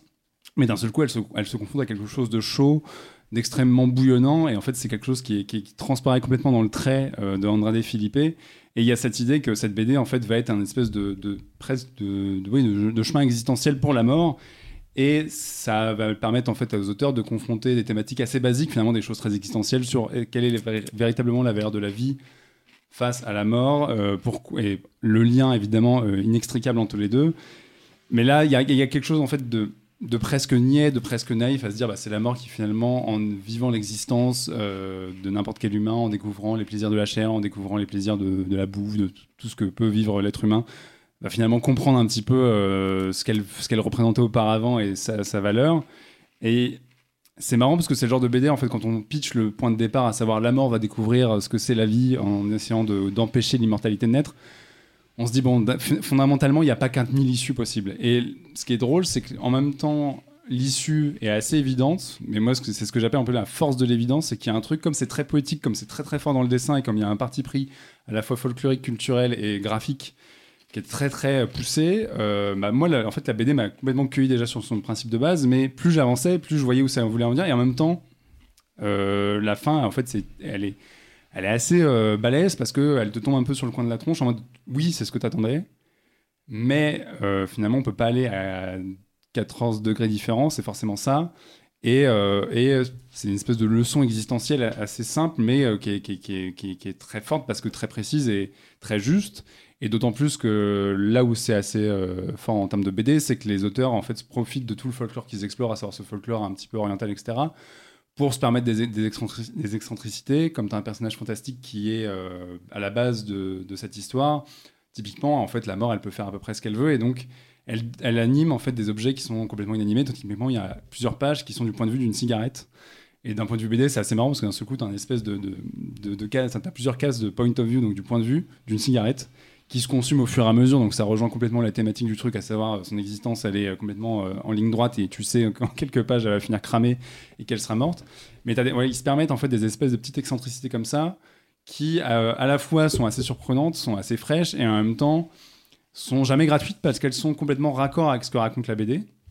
Et donc du coup, tu as cet objet qui est à la fois assez facile à lire parce qu'encore une fois, on est sur un format franco-belge dans la forme et tu vois très vite où ça veut en venir et en même temps parce qu'il s'inspire d'une culture qui est assez originale dans le, champ du comics et dans le champ du franco-belge et parce que c'est des auteurs qui sont assez accomplis mine de rien et qui sont assez audacieux dans, la manière dont ils ramènent le récit bah il y, a quelque chose au final d'assez euh, d'assez original d'assez frais et en fait moi la BD bah, je l'ai lu d'une seule traite euh, j'étais limite impossible c'était limite impossible d'arrêter de tourner les pages et j'avais envie de voir où ça allait pour être sûr que mes doutes et que mes, mes, suppositions étaient vraies, et en même temps en étant extrêmement rassuré, en, en, étant assez touchant, en disant bah oui, en fin de compte, euh, quand tu parles d'existence à ce niveau-là, sur la relation entre la vie et la mort, il n'y a pas 36 solutions possibles, et quelque part, ils ont capturé quelque chose d'assez vital, d'assez fondamental, euh, et une question existentielle qui est assez forte. Quoi. Donc c'est une BD qui, est, euh, qui peut paraître un peu excentrique au premier abord, qui l'est dans sa forme, parce qu'encore une fois, très pétaradante, très flashy, mais qui a quelque chose de très doux au fur et à mesure. Et là où le début, avec cette mort à six bras qui claque les portes, etc., on se dit, bon,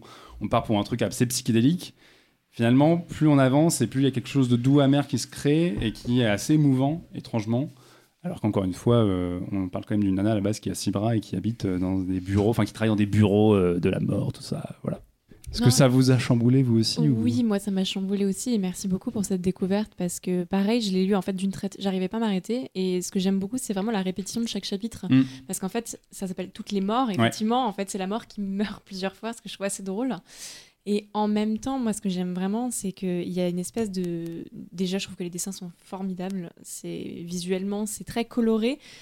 Et c'est assez paradoxal avec ce que ça raconte, parce qu'on parle quand même de la mort.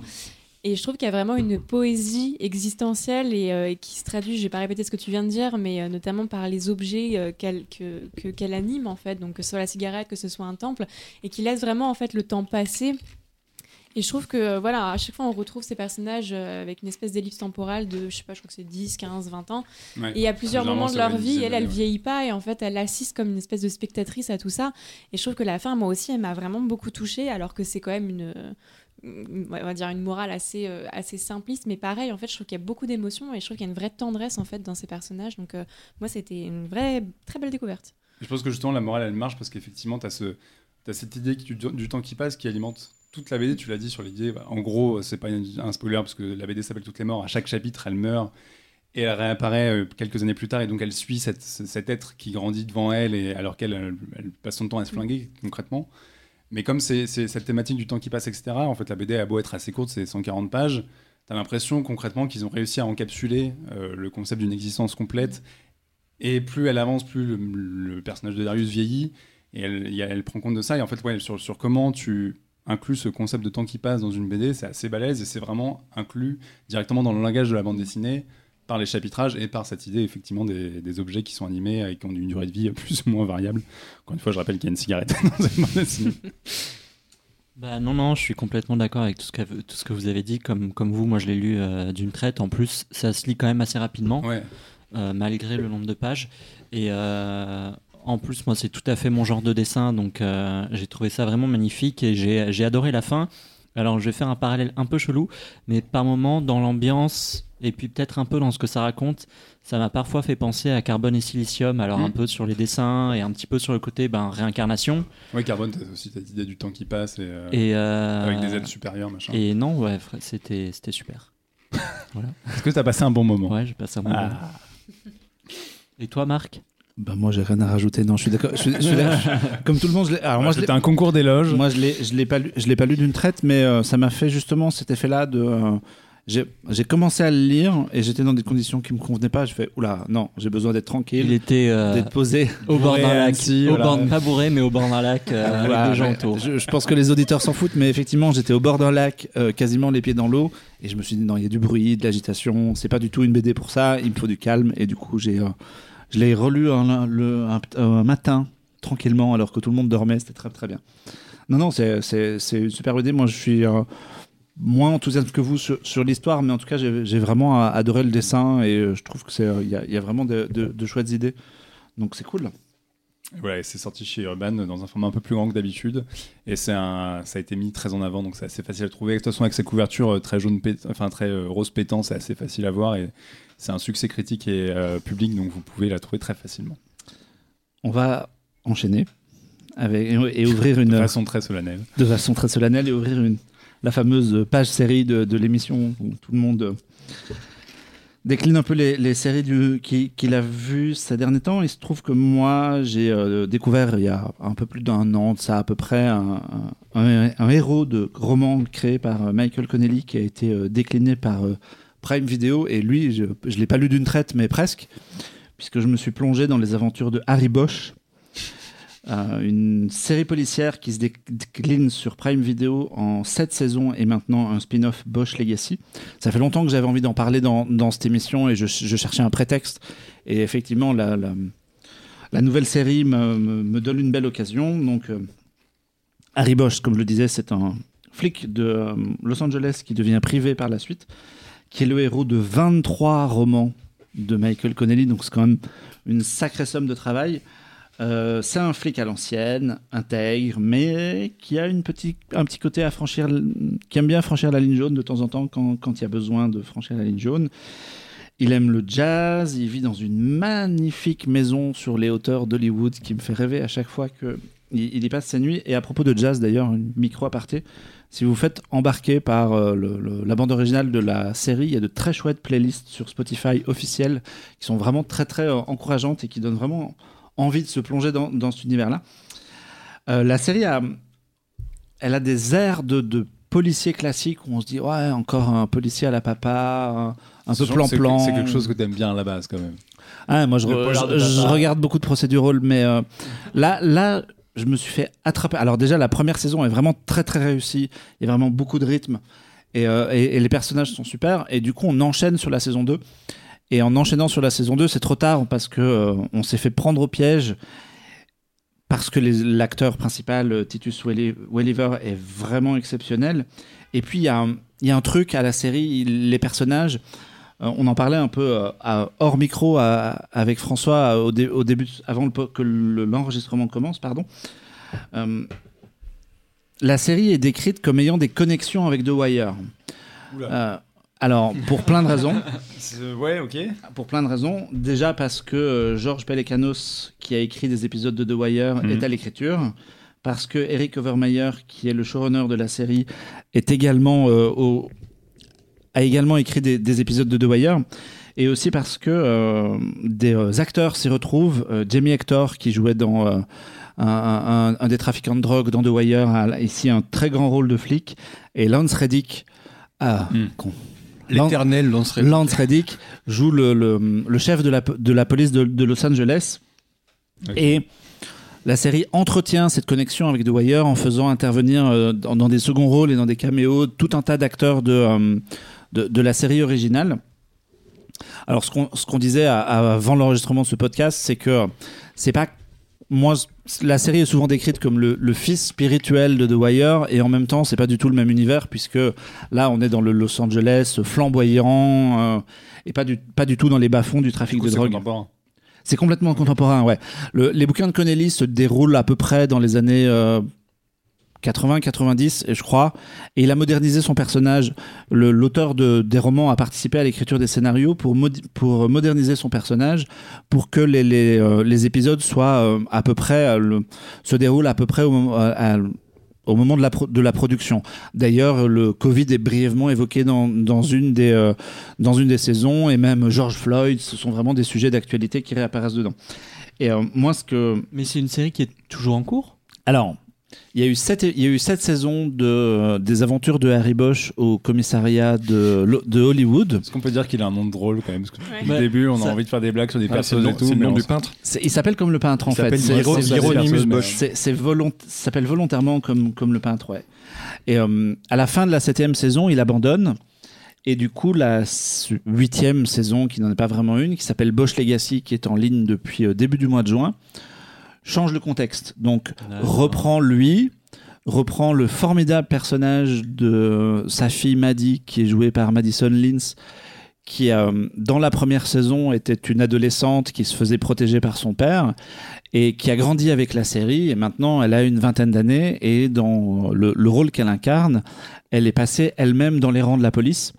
Et donc dans la nouvelle saison, on la découvre en uniforme, patrouillant dans les rues de Los Angeles et plus ou moins marchant sur, sur, sur les traces de son père. Mais Sachant que lui est toujours là, genre. euh, et lui est là au, désormais à la tête d'une agence de détective privé Ah, d'accord, ok. où il peut continuer à mener des enquêtes d'une manière un peu différente, en sortant un peu plus des clous, euh, avec des choses, des, peut-être des arcs narratifs un peu moins intéressants. Je sais, Bosch Legacy est peut-être un peu en dessous de la, de la série euh, précédente, mais moi j'ai vachement aimé le coup de frais, le, renouveau que, les showrunners ont, euh, insufflé au, projet. Tout ça pour dire que euh, ce qui est intéressant et la comparaison avec The Wire, elle se vaut par le fait que euh, la série cherche à montrer plein d'aspects de la vie policière dans une grande ville. Donc, c'est pour ça que dans Legacy, on suit des uniformes et un détective privé et une avocate. Que dans euh, les, sept saisons précédentes, on va suivre tout un tas d'unités différentes, de, plusieurs commissariats qui, qui, vont se regrouper. Et vraiment, la série essaye de, faire un espèce de portrait de la, ville de Los Angeles à travers ses flics, en tout cas d'une partie de la ville de Los Angeles. Et il y a vraiment un truc, voilà, le- les personnages sont, sont, vraiment chouettes. Euh, Welliver est, vraiment chouette. Euh, Madison Lins les citait aussi. Et euh, dans, dans les acteurs et qui, de- qui étaient récurrents dans les saisons précédentes et qui devient, euh, qui devient principal dans, la, dans Bosch Legacy, je peux citer aussi euh, Mimi Rogers qui avait joué dans X-Files et qui est euh, aussi connue dans, le- privé pour avoir été la première épouse de Tom Cruise, qui joue, qui joue une avocate avec laquelle lui va s'opposer parce qu'ils n'ont pas du tout les mêmes valeurs. Elle, elle, elle est là pour défendre les criminels et pour soutirer le plus de pognon possible à la ville de Los Angeles. Et lui, il est opposé à ça. Et en même temps, ils ont besoin l'un de l'autre pour mener des enquêtes. Donc ça donne, ça, donne un, résultat assez, euh, assez intéressant. Alors il y a, en comptant le, spin-off, il y a huit saisons. Je recommande évidemment de commencer par la première. Euh, d'enchaîner assez bien. Vous verrez que la quatrième est assez fantastique. Il y a un, événement dans la quatrième qui me, qui me reste encore en tête. Et puis la, septième qui conclut la série est, est vraiment très chouette. Donc c'est vraiment une série euh, très très solide et pour le coup qui mérite de euh, dépasser un peu l'image qu'on peut avoir de, de ces flics vieillots. Et, et- et je regarde François parce que je sais que euh, toi aussi Oui, tu es fan. un grand fan de- d'Harry Bosch. Oui, je suis comme toi, j'ai découvert euh, sur le tard et donc j'ai tout fait d'affilée. C'est- Alors là, on s'est pas arrêté. Il a disparu pendant un week-end. Ah oui, non, c'est vraiment. euh, ouais. C'est difficile de s'arrêter. En fait, moi, ce que je trouve. euh, je suis pas un dingue des séries policières habituellement. Si, pour que ça m'intéresse, il faut que ce soit un petit peu différent. Et là, pour moi, le, gros point d'intérêt, il y en a deux, c'est euh, la narration. C'est-à-dire qu'ils ont un- une technique narrative pour euh, chaque euh, saison qui est assez osée, on pourrait dire même assez facile d'un certain côté, mais c'est de raconter en fait trois ou quatre histoires. Il y a trois ou quatre enquêtes par saison, assez simple. Chacune est assez simple dans le fond, mais sauf qu'il les imbrique, il les mélange toutes. Comme on, C'est ce que j'allais dire, c'est pas à la suite, c'est. euh, c'est en- c'est mélangé. Tu, tu prends ton Mikado, tu le jettes par terre et après tu te débrouilles pour tout remettre dans l'ordre. Et, euh, et du coup, ce qui est assez marrant, c'est qu'il te projette euh, chaque premier épisode, te jette complètement au milieu de ces quatre intrigues. Et donc le premier épisode, en général, tu comprends rien. C'était complètement largué. Qui parle de quoi Qui fait quoi Pourquoi ils sont là Qu'est-ce qui se passe Le pilote de The Wire, c'était pareil, donc ça raccroche le wagon. ça Ouais, c'est un peu. Sauf que The Wire, il n'y a qu'une enquête. Ouais. Mais, euh, mais c'est vrai que c'est assez proche. Et, euh, et du coup, tu remets, tu reconstruis. Il y a une espèce de jeu intellectuel où tu reconstruis le truc petit à petit, tu essayes de comprendre ce qu'il en est. Donc, déjà, c'est assez marrant. Ça marche assez bien, il faut bien le reconnaître. En plus, il faut bien dire que chaque histoire est excellente. C'est-à-dire qu'elles sont simples, mais elles sont hyper bien vues. Et à chaque fois, c'est un type d'enquête différent. C'est-à-dire que le- la toute première enquête, c'est par exemple, c'est un serial killer. Un truc qu'on a vu mille fois. Et Moi, j'adore la serial killer. C'est pour ça que j'ai préféré la première saison. Mais après, il y a, il y a des tonnes de trucs. Il y a des trucs sur la mafia, sur les euh, escrocs en col blanc. Il y a tout et n'importe quoi. La petite criminalité, la grande, bon. Et euh, les crimes violents, les crimes pas violents. Et ça, déjà, c'est très bien foutu. Ensuite, moi, ce que j'aime bien, c'est le look. C'est le look général du truc.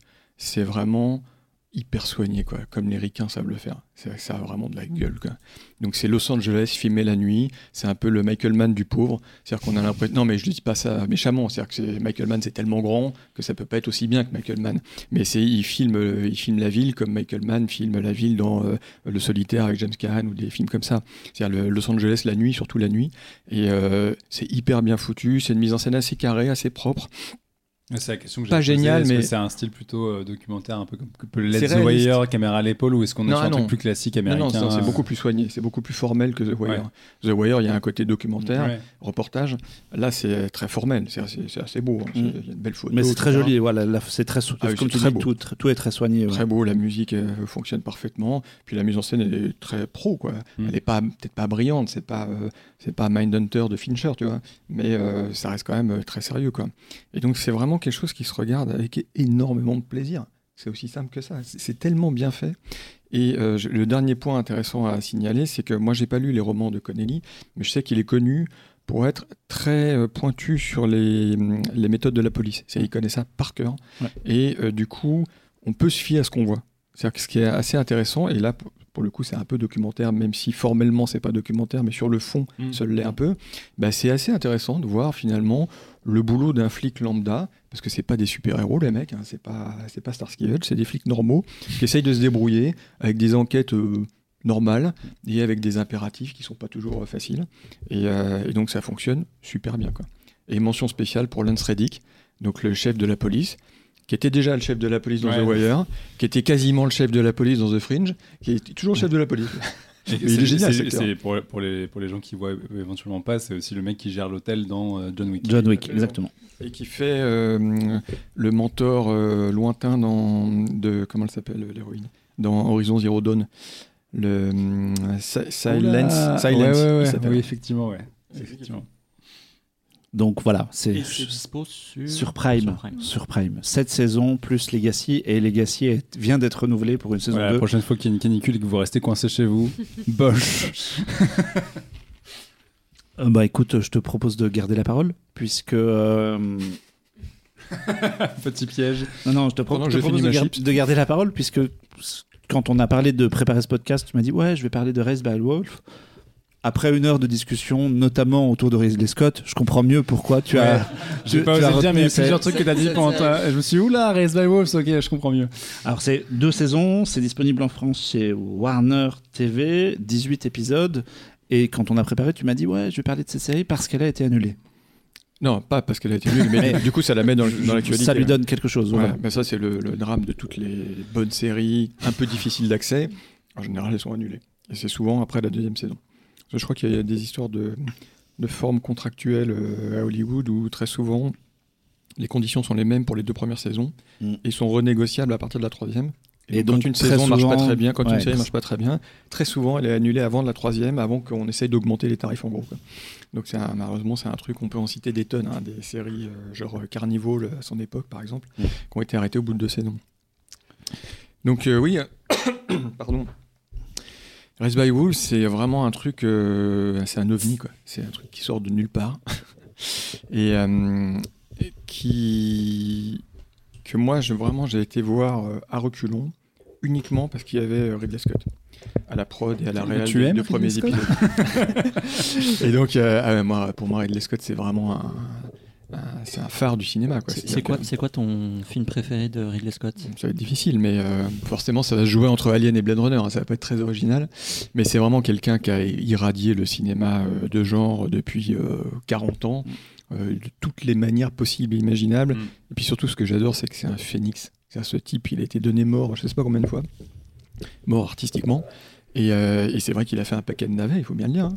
Mais toujours, il revient, et puis il est capable de remonter au sommet et de faire des choses incroyables. Enfin bref. Et donc, euh, Race by Wolves, c'est, euh, je peux pas en parler de manière très précise parce que ça commence à dater un peu dans mon esprit. Euh, La première saison, c'était il y a deux ans, et c'est sur- ce- ce- c'est surtout celle-là qui m'intéressait. La deuxième était quand même moins, moins passionnante. Euh, en gros, pour faire très simple, c'est, plutôt même, je vais rien spoiler, je dis juste le point de départ. Mm. Parce que ce qui est intéressant, c'est que c'est justement comme ça qu'on qu'on la découvre. C'est-à-dire, c'est pas une série ou ce genre de film où on va présenter l'univers de manière assez claire au début, euh, exposer les personnages pour que les gens soient bien dans, euh, dans le comment dire, comprennent bien la structure générale avant de rentrer dans l'histoire. Non, c'est exactement le contraire. Il n'explique rien au début. Donc qu'est-ce qu'on voit? On voit une espèce de planète étrangère sur, le- sur laquelle se crache un vaisseau bizarre, parce que tout le design est bizarre là-dedans. hein. Il rien- ressemble littéralement à un rasoir. voilà, euh, c'est pas du Star. Wars, c'est du, du Marvel, c'est tout le design est fait pour être bizarre. ouais. Et euh, tout est bizarre là-dedans de toute façon. Et donc euh, ce vaisseau se crache et à l'intérieur il y a deux androïdes, on comprend assez vite que c'est des androïdes Qui sont bizarres. Qui sont bizarres aussi, sinon c'est pas drôle, Mm. et qui sont minimalistes en plus. C'est juste des humains normaux avec une espèce de pyjama, euh, enfin de, de- ouais, de- latex, de euh, combinaison latex, moulant euh, brillant. Intégral, ouais. Et c'est tout. Et, euh, et moi j'aime bien cette, cette démarche de, de- de design pour, euh, pour les robots. Et, euh, mais ça c'est vraiment un fil conducteur dans l'œuvre de, de Scott. hein. Quand Mm. on voit l'Android d'Alien, Blade Runner bien sûr, les androïdes de Prometheus et compagnie, ça c'est vraiment euh, c'est un, c'est un sillon qui creuse depuis longtemps. Et donc on comprend assez vite qu'ils sont venus sur cette planète euh, inconnue pour euh, élever des enfants, donc des enfants humains. Donc ça c'est déjà un point de départ qui est euh, tout de suite passionnant, moi je trouve. C'est des robots qui se font appeler mère et père. Pour l'info, pour ceux qui n'ont pas vu, la mère est blanche, le père est noir. Donc c'est euh, euh, physiquement, t'as pas l'impression que c'est des clones, tu vois. Ils ont vraiment leur personnalité très affirmée, qui vont donc, qui ont la charge d'élever des enfants humains. Et ce qui est très intéressant, euh, notamment dans les deux premiers épisodes qui sont réalisés directement par Scott, outre le, le- la qualité de sa mise en scène, sur laquelle je ne vais pas m'attarder, parce que tout le monde a compris que j'étais fan, euh, c'est euh, ce qui est très intéressant, c'est la façon dont il va distiller les informations pour qu'on commence à comprendre, un peu comme ce que je disais sur Bosch euh, il y a deux secondes, où on est précipité dans l'intrigue et on comprend rien au début, bah là c'est un peu pareil, mais en pire. C'est-à-dire qu'on comprend vraiment, littéralement rien, pour une raison simple, c'est que par exemple, il n'y a quasiment pas de dialogue au début, puisqu'ils sont Oui. tous les deux Donc ils échangent un petit peu, mais pas beaucoup. Au début, les enfants, alors je me souviens plus si on les voit naître ou pas, j'avoue, c'est un peu loin dans ma mémoire. Oui, tu, tu Oui, on les voit les embryons, ouais, c'est ça. ouais. Donc les enfants sont pas là dès le début. Et, euh, et donc du coup, il va y avoir entre eux et après entre les jeunes enfants quelques légers échanges, quelques légers indices par les, grâce auxquels on va commencer à comprendre d'où ils viennent et pourquoi ils sont là. Donc en gros, l'idée, mais au début c'est très flou et c'est ça que je trouve admirable, c'est euh, il y a eu une guerre sur Terre, une guerre terrible qui a tout ravagé, enfin, le truc classique. Euh, sauf que là cette fois c'était entre les religieux et les athées. Donc une nouvelle religion, une religion du futur, c'est les Mitraïques, qui est vaguement un ancien culte romain, je crois, si Mhm. je ne me trompe pas, et, euh, et les athées à côté, euh, qui donc se livrent une guerre euh, terrible.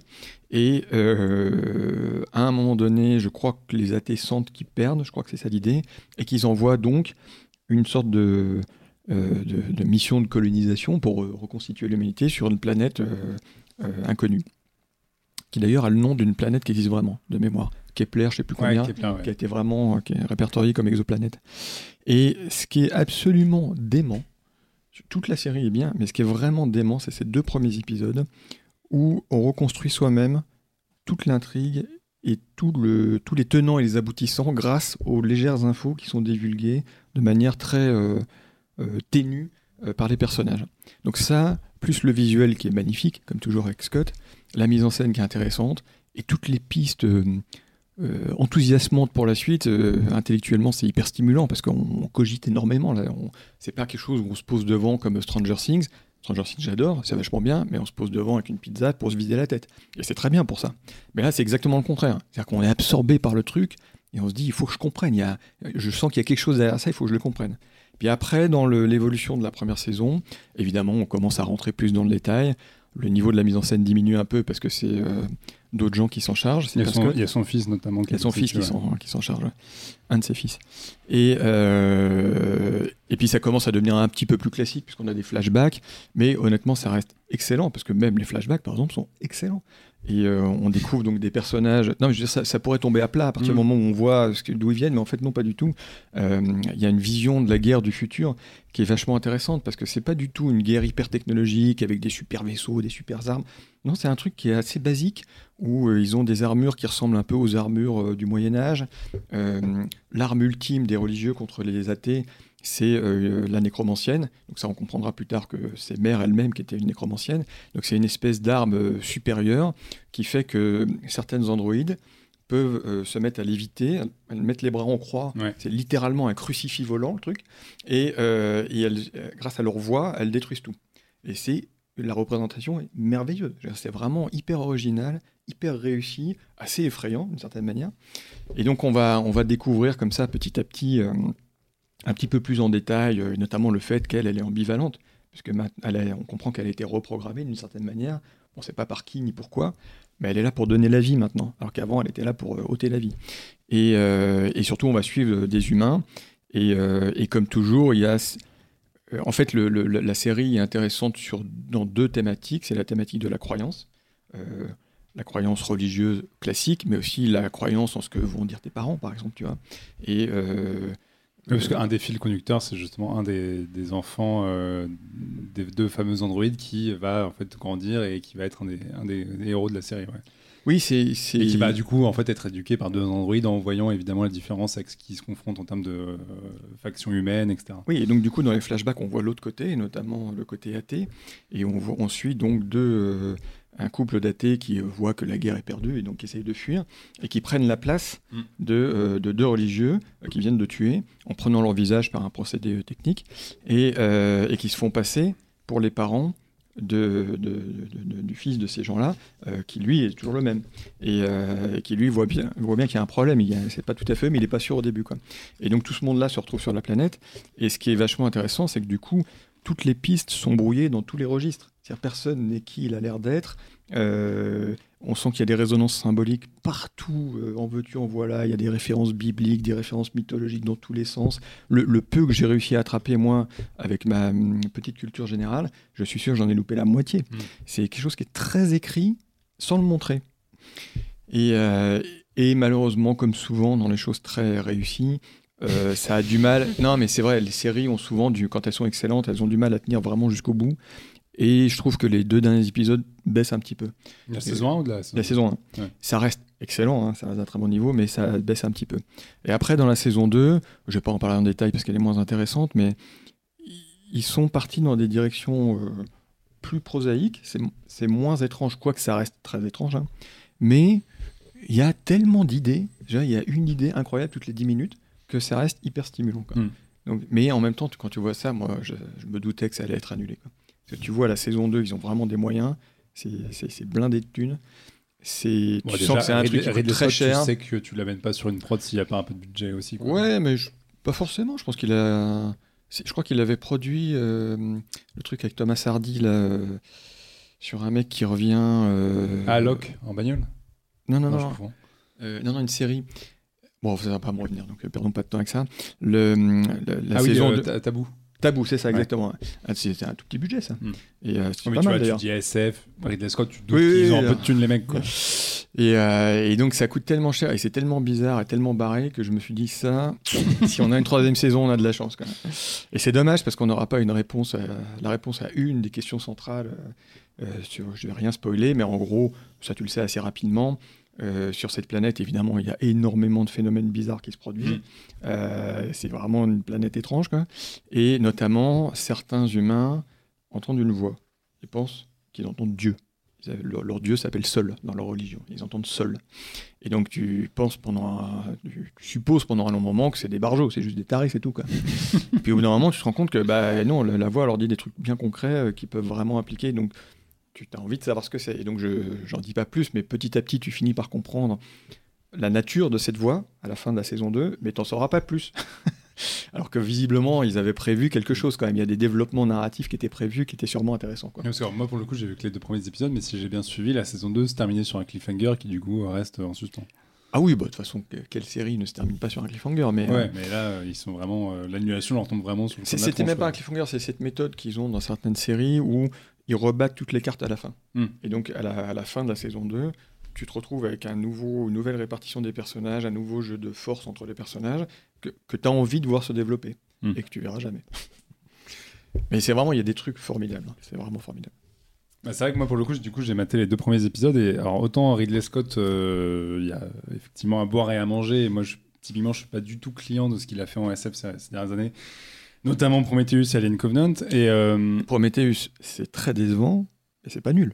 C'est-à-dire qu'en en SF. formellement, je trouve ça intéressant. Bah mais voilà, mais c'est déjà pas mal. je trouve ça catastrophique. Mais, Oui, non, scénaristiquement, c'est catastrophique. Mais en fait, non, mais là, là où je trouve Race by Wolves intéressant, mais on me l'avait un petit peu vendu comme ça parce que j'avais déjà entendu des choses sur la série, c'est qu'effectivement, en fait, je- tu y retrouves ce qui, je pense, l'alimente dans Prometheus et Alien Covenant, mais où en gros, il est quand même obligé de faire une franchise à la base, de reprendre les codes de Alien, etc. Et tout ça vient un peu se court-circuiter, à savoir euh, l'intelligence artificielle, les androïdes, euh, la- leur relation à la vie, etc.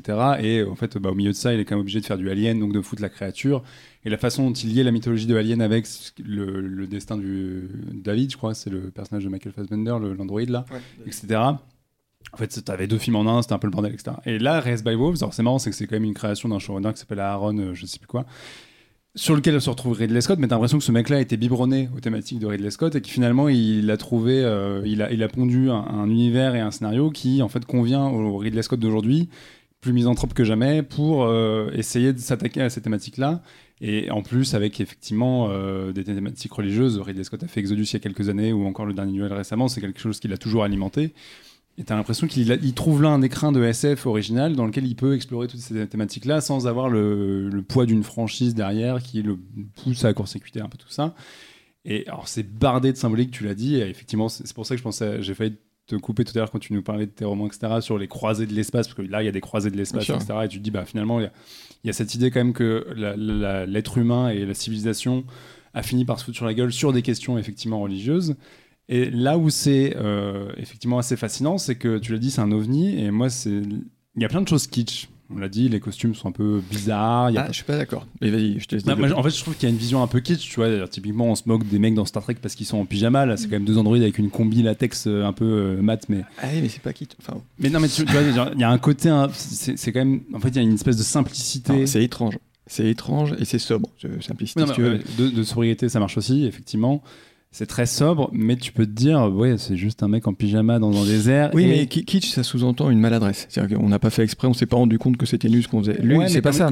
Comme tu as, un style visuel assez euh, monochrome, assez euh, marqué, enfin, je pense qu'il y a des gens qui trouvent ça ridicule. Et même moi, par moment, Ah je oui, suis allé ah non, mais tout à fait, ridicule, tout à c'est- fait. C'est pour ça que je dis kitsch. Mais c'est c'est de la SF qui s'adresse pas à tout le monde pour cette Ah raison-là. Mais, là c'est- où je trouve ça intéressant, c'est que justement, tu as cette idée d'un parti pris visuel très marqué, qui ne correspond absolument pas au code de la SF actuellement, de ce qui marche, de ce qui est mainstream, etc. Et en même temps, moi, où là, alors que je j'étais pas super serein sur le papier, effectivement, ça me parle et ça me plaît, parce que ça ne ressemble effectivement à rien d'autre de ce qui se fait actuellement. Et tu te dis, tu as de la SF qui te raconte des choses, parce qu'on parle effectivement d'in- d'intelligence artificielle, de religion, euh, de prosélytisme, de plein de choses. Et tu te dis, on a, on a ça dans un écrin où effectivement, il y a, je ne vois pas euh, actuellement d'œuvres culturelles, même à l'étranger, parce que je regarde un petit peu ce qui se fait en SF euh, en Asie, etc. Je vois pas d'autres trucs à l'heure actuelle qui a cette tronche-là. Non, mais la SF, c'est le parent pauvre du cinéma et de la série. Ouais. C'est vraiment là où il y a les plus gros crashs en général. Et c'est là où on innove le moins. Euh, à tel point que les deux références, enfin, deux des plus grandes références qu'on a, notamment chez Scott, c'est Alien et Blade Runner, c'est des films Et qui ont c'est 40 ans. Et on s'en est jamais décroté. Et voilà, et on n'arrive pas à, Ouais. à dépasser ça. Donc de temps en temps, il y a quelqu'un qui arrive à sortir un film euh, bon, euh, genre je sais pas moi, Edge of Tomorrow par exemple, Mm. où tu te dis tiens c'est un film sympa en SF, ou Elysium, voilà, que je mets dans, à peu près dans la même catégorie, un, petit peu meilleur peut-être.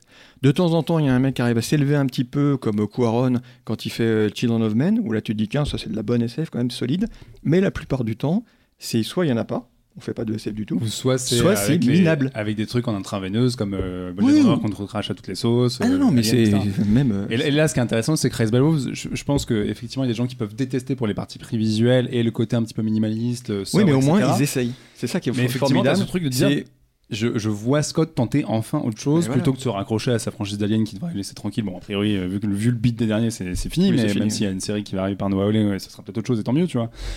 Mais c'est vrai que je me suis dit, en ayant vu des épisodes, j'étais là, putain, j'ai jamais vu ça en fait. Et je trouve ça assez excitant intellectuellement et euh, stimulant, même ouais. formellement, mais effectivement stimulant parce que tu te dis, on est sur quelque chose d'autre. Alors bon.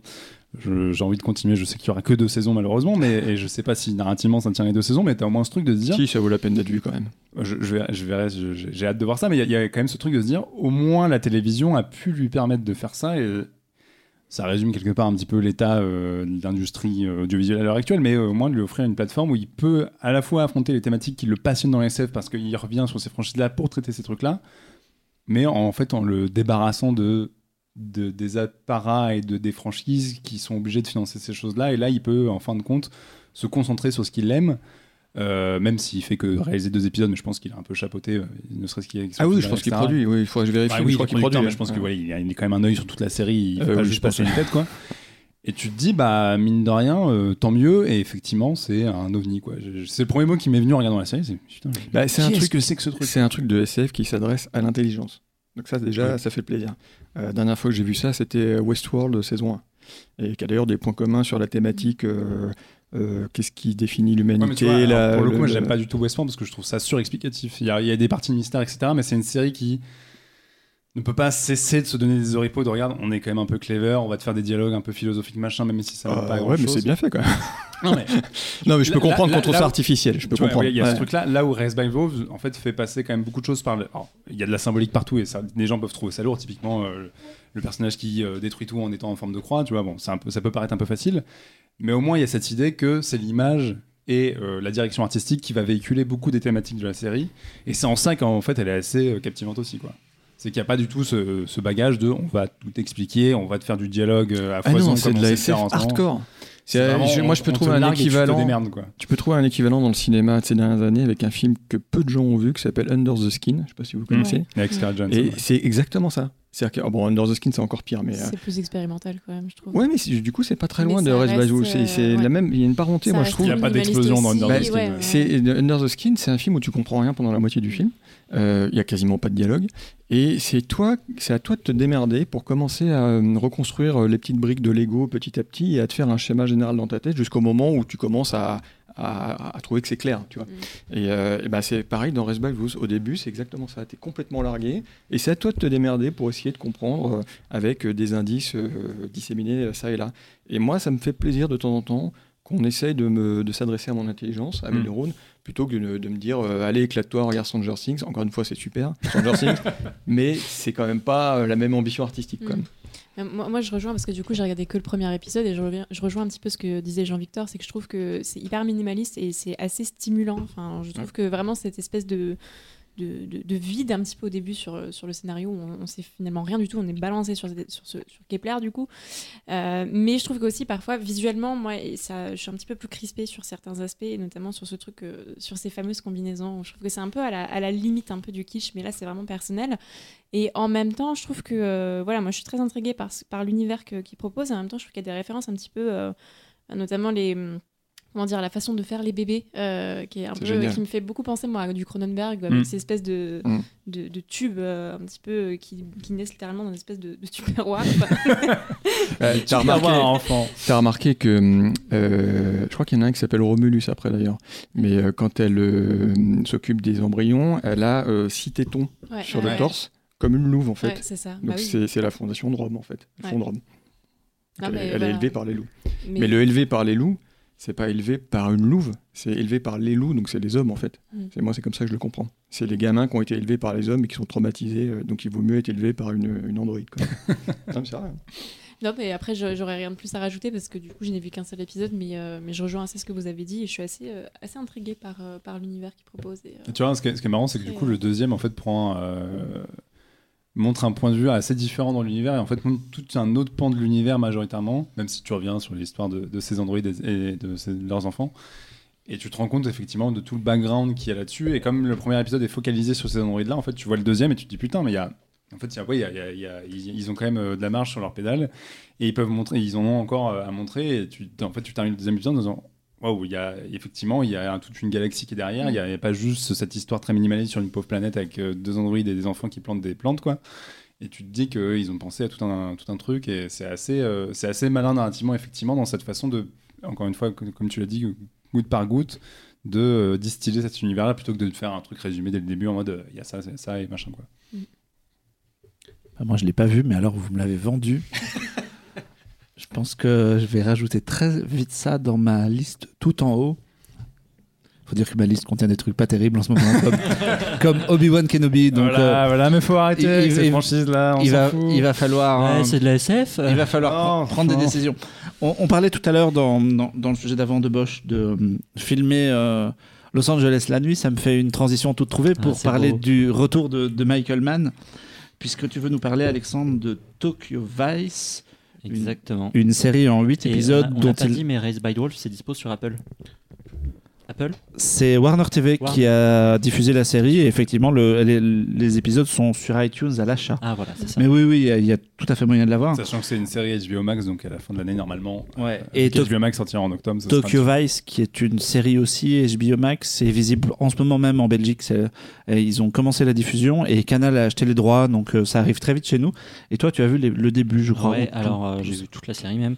Donc c'est adapté. début de euh, ad- c'est adapté de l'autobiographie du journaliste Jake Adelstein, euh, qui est sorti en 2009. Donc Tokyo Vice en fait, ça raconte l'histoire de Jake, qui dans les années 90 euh, est à la base un journaliste euh, du Missouri et il décide de s'installer à Tokyo et il se fait embaucher dans un grand quotidien de Tokyo et tout en étant le premier non japonais du journal. Et là, il est chargé, en fait, euh, bon, évidemment, il commence en bas de l'échelle. Il est chargé de couvrir les faits divers, euh, dernière, page du, dernière page du magazine que pas grand monde ne lit.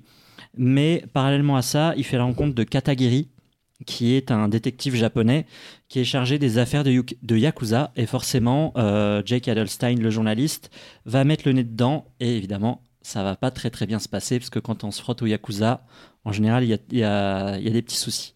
Et donc, parallèlement à ça, il va, faire, il va faire la rencontre de Samantha, euh, qui est une hôtesse dans un club à hôtesse, qui est contrôlé par Sato, qui est un jeune Yakuza un petit peu con, enfin, qui est donc un Yakuza qui est ultra violent, qui tue des gens, qui tape des gens. Là, c'est l'inverse de Race by Wolf, c'est que là, on donne tous les éléments. Oui, voilà, là on donne assez rapidement les éléments, mais qui est finalement euh, un personnage assez attachant. Et donc en fait, vraiment, on va suivre ce, ce trio de personnages chapeauté par, chapeauté par le détective. Donc à la base, c'est un projet qui traîne depuis 2013 puisque le bouquin devait être adapté à l'époque par Anthony Madler, qui est donc le réalisateur de Monster, avec Daniel Radcliffe dans le rôle principal. Et c'est finalement HBO Max qui a ressorti le dossier d'un carton, qui a commandé 8 épisodes euh, en scénarisé par J.T. Rogers et rien de moins que Michael Mann pour coproduire et réaliser l'épisode pilote. Et puis ensuite euh, réalisé par Joseph Kobuta Wadlika, Ikari et Alan Paul. Voilà, des, des gens qu'on ne connaît pas. je les ai quand même dit.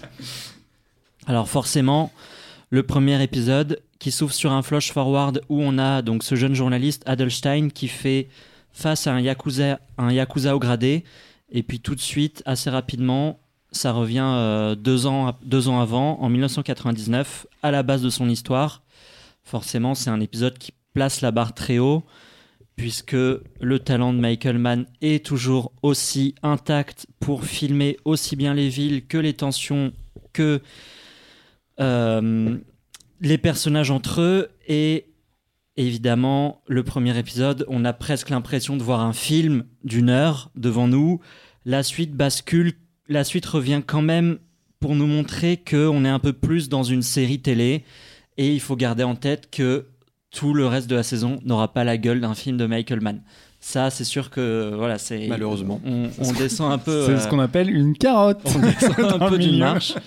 Et, euh, et en fait, on est presque dans une série euh, qui est presque coming of age où on va suivre ces trois jeunes adultes qui ont envie, chacun de leur côté, de monter euh, au plus haut de l'échelle de leur société, puisqu'on va avoir Jake Edelstein qui, veut vraiment être un, journaliste reconnu.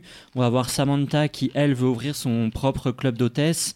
Et euh, Sato qui lui, va commencer euh, en tant qu'Yakuza en bas de l'échelle. Et on se doute qu'il a, qu'il a envie d'aller d'aller assez haut et presque un petit peu moins dans l'étude de la criminalité de Tokyo aussi parce que ces personnages insufflent un côté euh, presque naïf et crédule à l'ensemble et évidemment entre ces trois-là il y aura un espèce de triangle amoureux. Mais une fois qu'on a pris ça en compte et surtout une fois qu'on une fois qu'on se dit euh, qu'on va pas voir du Michael Mann pendant 8 heures et demie, et eh ben moi je trouve que c'est une vraie bonne enquête policière avec trois, trois protagoniste attachant et ça se révèle même passionnant. J'ai fini, les, fini la saison euh, il y a peu et je trouvais que c'était hyper prenant, hyper attachant. Et ça m'a vraiment euh, donné envie euh, de, voir la suite, sachant qu'il y a une saison 2 qui a été commandée. alors, de mon côté, j'ai quand même beaucoup de mal avec Ansel Elgort.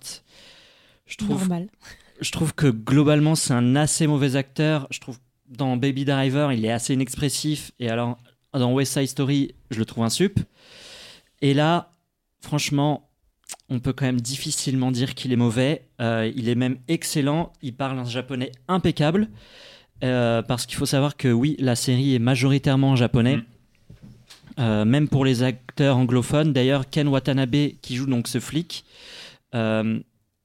il, le flic qui prend l'aile sous l'aile, sous son aile, le personnage de Hansel Elgort, est consultant sur tous les épisodes et là euh, sur tout le tournage pour être sûr que les acteurs non euh, euh, anglophones, non japophones, parlent un japonais impeccable et qui ait aucune, aucun problème de prononciation tout en tout en ayant un bon jeu d'acteur. Sachant que Ken Watanabe, pour situer pour les gens qui ne voient pas, c'est un espèce de. C'est le japonais éternel le japonais de tous les films américains. C'est ça, c'est le japonais, le japonais de service à Hollywood. Il est passé en dernier samouraï. Il, joue, dans... il joue quand même très bien. C'est lui, dans... lui dans Godzilla qui fait euh, Godzilla et tout ça. Voilà. Il y a un japonais dans un film américain, généralement, c'est Ken Watanabe. C'est quand même un très bon acteur. C'est un, mec qui a un charisme de ouf. Il joue aussi dans Dragon Ball Evolution. Bah, euh, ouais, ouais, oui, forcément. Et euh, alors évidemment, la série n'est pas parfaite, c'est parfois un peu trop lent, même si clairement, c'est une série qui aime prendre son temps, c'est une série qui aime dépeindre des atmosphères, mais je trouve que c'est une série qui est faite vraiment de manière honnête, prenante et très bien ficelée, et on va quand même difficilement bouder son plaisir devant une bonne enquête policière un peu crasseuse à Tokyo. Euh, il faut savoir que la série traverse deux bad buzz. Alors évidemment, le premier, c'est celui d'Ansel Elgort, qui euh, visiblement qui a, décidé, qui a quand même des bonnes casseroles et qui visiblement a décidé de partir euh, loin loin des États-Unis pour faire pour refaire cette carrière, sachant qu'encore une fois, il y a une saison 2. Et euh, paraît-il que euh, l'histoire, euh, l'autobiographie de, de base est très très très romancée et il y a plusieurs spécialistes qui disent qu'il y a 50% des trucs, c'est impossible que ça se passe. Mais Oui, sachant que c'est un bouquin euh, qui avait fait forte impression à sa sortie, machin. Exactement, mais euh, les showrunners ont dit que de toute façon, ils s'étaient vraiment que inspirés de ce livre Oui, et qu'ils avaient pris fiction, euh, C'est présenté comme de la fiction plein, de toute plein, façon. de, donc, euh, plein de. Bah, si l'histoire est bonne, c'est tout ce qui compte. Voilà, Mm. exactement. Donc c'est dispo, comme tu disais, en Belgique sur B-Series et ça devrait arriver sur Canal Plus en France dans les prochaines semaines. Et une saison 2 est déjà commandée. Et du coup, tu confirmes que à partir de l'épisode 3 jusqu'à 8, c'est comme le deuxième. Oui, ça a pas la, c'est plus un Michael Mann quoi. Parce Enfin, que moi, j'ai vu les deux premiers c'est. bah, c'est sûr que la chute est la, la, c'est la disquette de l'année quand même. la genre, chute, euh, la chute est rude, mais si C'est-à-dire tu que le pilote est colossal et derrière, t'as une série. Bah ouais, bah c'est ça. T'as une que- série. Parce que le, le pilote, ce qui est, ce qui est fou, c'est que t'as, alors oui, t'as Michael Mann qui est un génie de la mise en scène, mais t'as un projet de mise en scène. C'est-à-dire que on, on repart de ce principe C'est de sûr base. que de- c'est pas Mindhunter par exemple, où t'as Fincher qui arrive sur le pilote, et puis après t'as quand même pas mal, bon, évidemment. Bah, Fincher, si- il donne le ton, mais derrière, t'as Andrew Dominique. Oui, voilà. euh, Enfin, t'as des mecs oui, solides. euh, et puis- ouais. quand même, le niveau reste assez haut. ouais, tu, puis tu sens qu'il a, après- enfin, a priori, de ce qu'ils disent en coulisses, c'est qu'il était là tout le temps, et Oui, bon, ça se sent un peu, quoi. Euh, là, Michael Mann, il a fait le pilote et il s'est barré. Oui, oui, je pense, je pense que c'est ça. Je pense qu'il a fait le pilote et qu'il s'est barré. Mais en fait, ce- qui est terrible, c'est que ça se sent parce que y a, c'est deux mondes complètement différents. C'est-à-dire que le pilote, t'as un vrai projet de mise en scène sur. Bah, t'as Le les tensions, t'as les trucs qui se construisent. euh, Euh, C'est même pas ça, c'est que t'as, t'as donc ce personnage-là qui est décrit comme un gaijin, donc un, un- un étranger euh, à, à Tokyo, et qui du coup, euh, en fait, tout ce pro- toute la mise en scène est construite autour de ça, de ce sentiment d'étrangeté, du fait que lui, il est complètement en terrain inconnu, que euh, en fait, lui, enfin Michael Mann, via, ses, angles de caméra, via son montage, etc., va tout le temps chercher des plans sur lui qui est en suractivité, parce que c'est un mec qui turbine vachement. En plus, dans le pilote, il passe des essais écrits, etc. Donc, euh, en fait, il passe son temps à être en ébullition intellectuellement. Et comme il est dans- il est dans un milieu qui lui est étranger, en fait, tout lui paraît bizarre, il s'accommode petit à petit, et tu as, vraiment cette idée de faire passer via l'image, via la mise en scène, euh, ce sentiment de perte, ce sentiment d'inconnu, ce sentiment de, de- de- de devoir trouver sa place là-dedans. Et en fait, c'est un pilote où ça parle très très peu et où euh, tout passe principalement par l'image. Et c'est ça qui rend le truc fascinant, c'est qu'en fait, via sa mise en scène, tu arrives à retranscrire ce sentiment de perte que le personnage a et de, découverte. Et il y a quelque chose, il en fait un projet vraiment sensoriel. Là où le deuxième épisode, mais c'est vraiment, c'est en plus c'est au bout d'une scène, d'un seul coup, ça se met à blablater à mort. oui, oui, et là où tu avais le, point de vue ouais. le point de vue d'un seul personnage qui rencontrait d'autres personnages, notamment euh, l'hôtesse dans le pilote, mais était toujours collé en fait à une seule Elgort. Et tu découvrais tout via son prisme et via ses sensations. C'est un truc qui est très sensoriel en fait dans la mise en scène. Dès le deuxième épisode, tu as une mise en scène classique de série télé où euh, tu vois que d'un seul coup on te met en place euh, quatre intrigues avec euh, Machine qui va faire son club, euh, lui, le, le flic qui veut pas trop aider Hansel mais qui va quand même devenir copain. Pendant ce temps-là, le cheminement, enfin, t'es sur un truc de, de- de- que t'as vu mille fois dans 14 Oui, c'est ce que je te dis, c'est qu'il faut se mettre en tête que c'est pas Michael Mann qui est sur le reste de la série. alors- juste et, en plus, j'ai même pas trouvé la- le deuxième épisode catastrophique parce que c'est tourné, c'est tourné là-bas, y a- ça parle à moitié en japonais, il y a une espèce d'auth- d'authenticité qui est sympa. Et t'as deux, trois scènes, notamment une scène où t'as un des, des Yakuza qui est dans un- une salle d'arcade. Et t'as des gamins qui Mm. sont en train de jouer à un jeu de tir genre Time Crisis et sur une borne et qui disent Eh, viens voir, toi t'es un Yakuza, tu vas tout défoncer. Et enfin, ils lui disent juste ça. Ouais. Et le mec, en fait, il est nul à chier au jeu, il se fait il perd sa partie en deux secondes. Et t'as quasiment pas de dialogue et tu vois le gars qui a le seum et t'as un truc visuel qui, qui fonctionne et qui est assez sympa.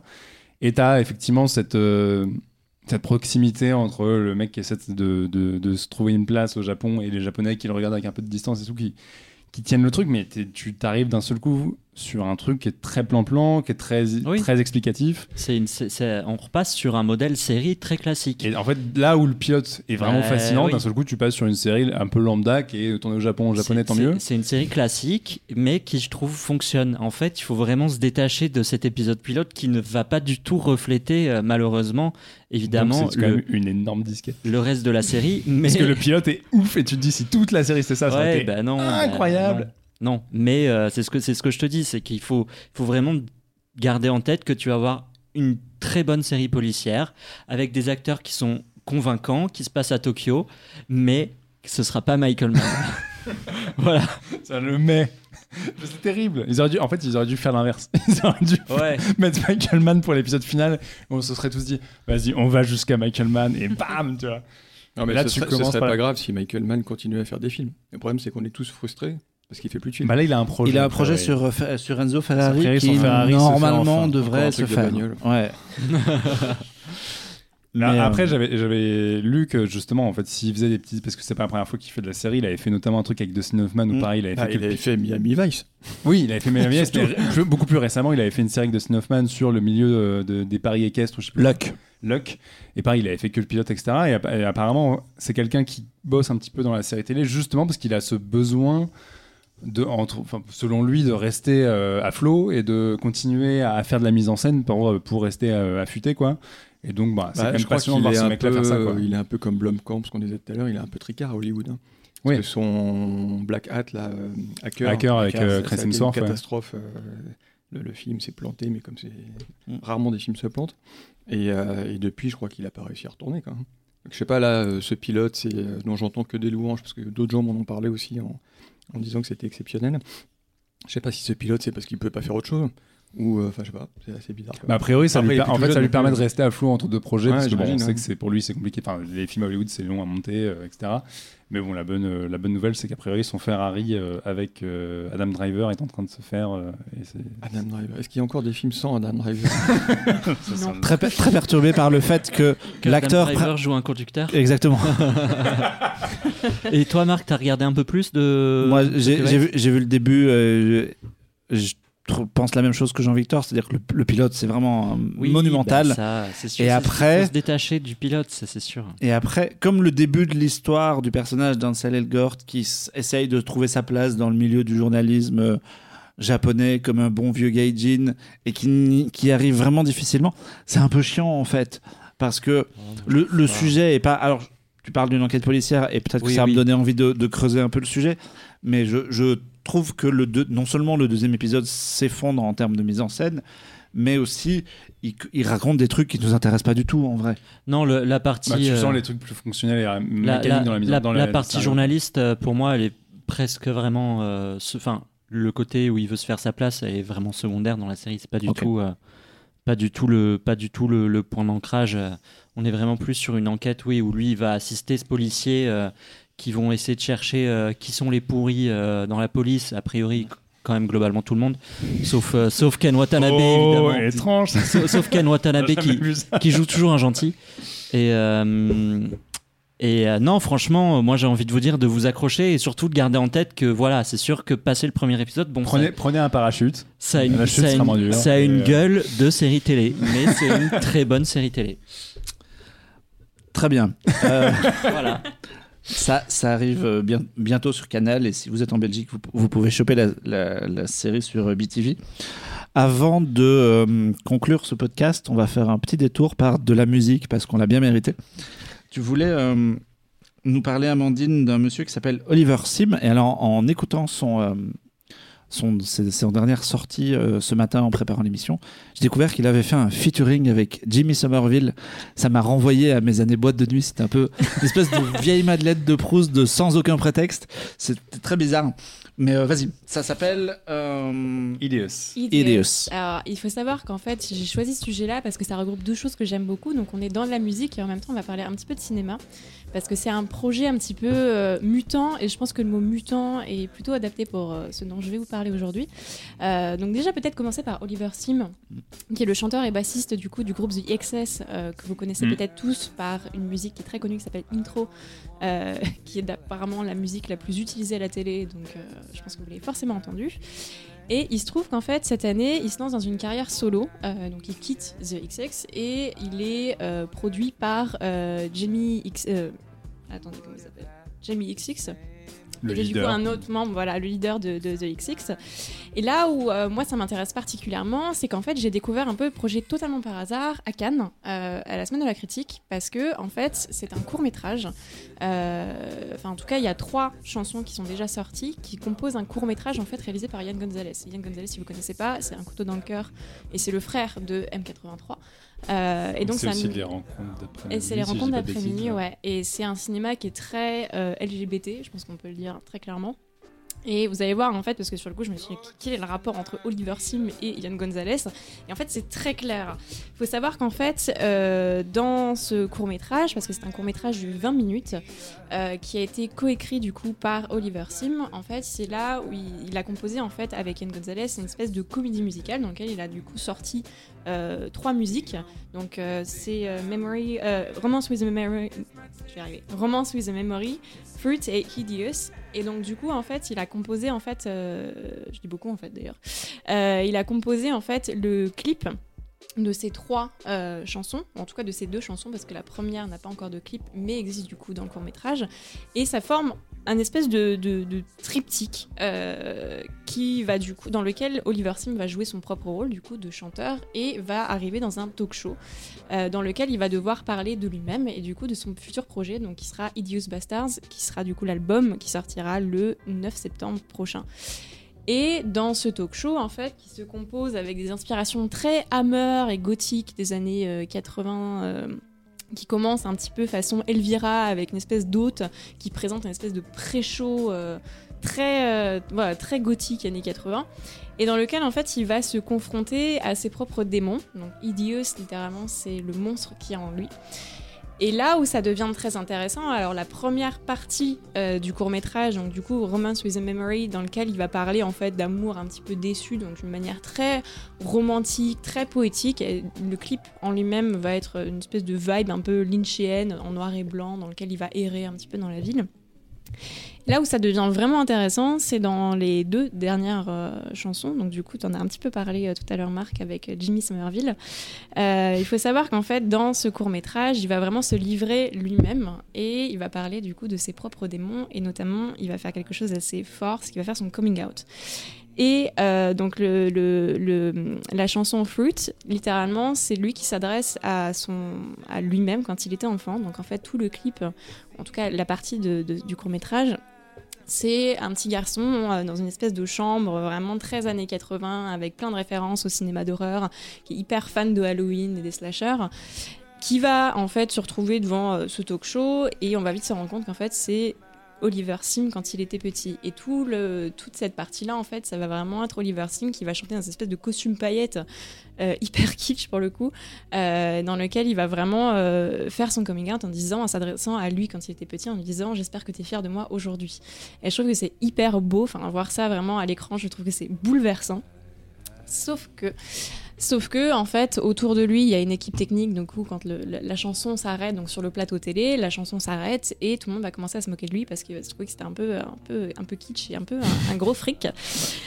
Et euh, il va se transformer en monstre et va assassiner littéralement tout le plateau. Donc, euh, il a bien raison. il a bien raison et, euh, et c'est assez marrant parce que c'est vraiment voilà, c'est vraiment époque Hammer avec un espèce de de, de c'est voilà, beaucoup d'inspiration du slasher. Il y a plein d'inspiration du cinéma d'horreur. C'est assez chouette.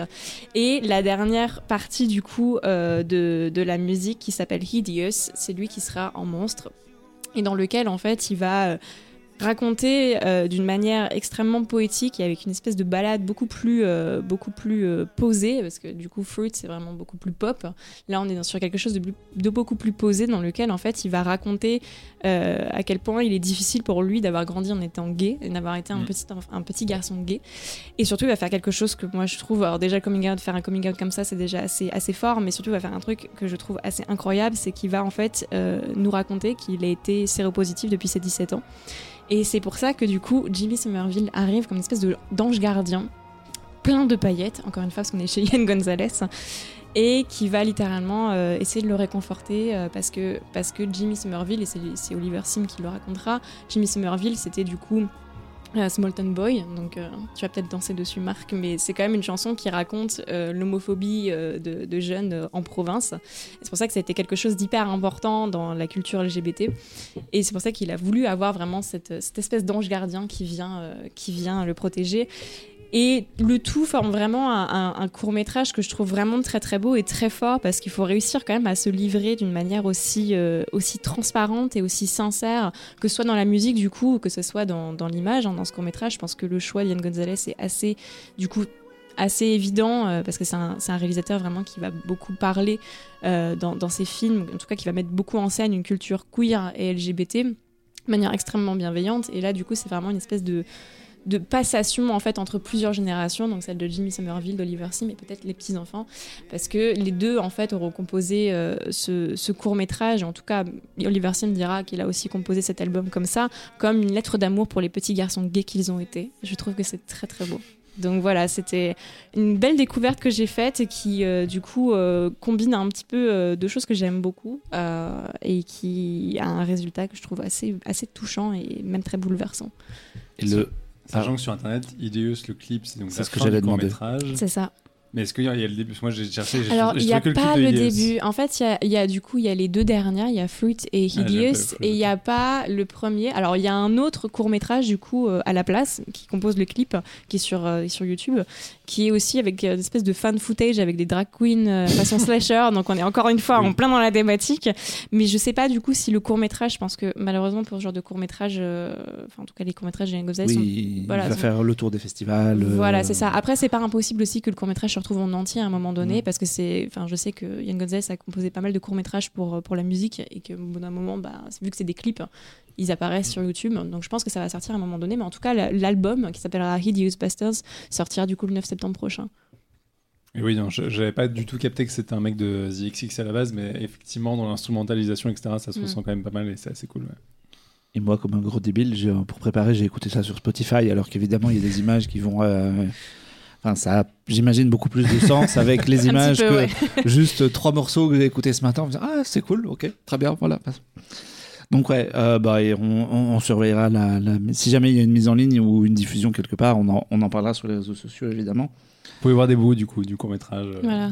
Avant de rendre complètement l'antenne, toi, Jean-Victor, tu voulais euh, dire un mot rapide sur deux sujets qu'on avait déjà traités. Et oui, euh. c'est le moment du service après-vente. Est-ce que je pourrais avoir un jingle, Alex, s'il vous plaît? Service après-vente d'Happy Hour.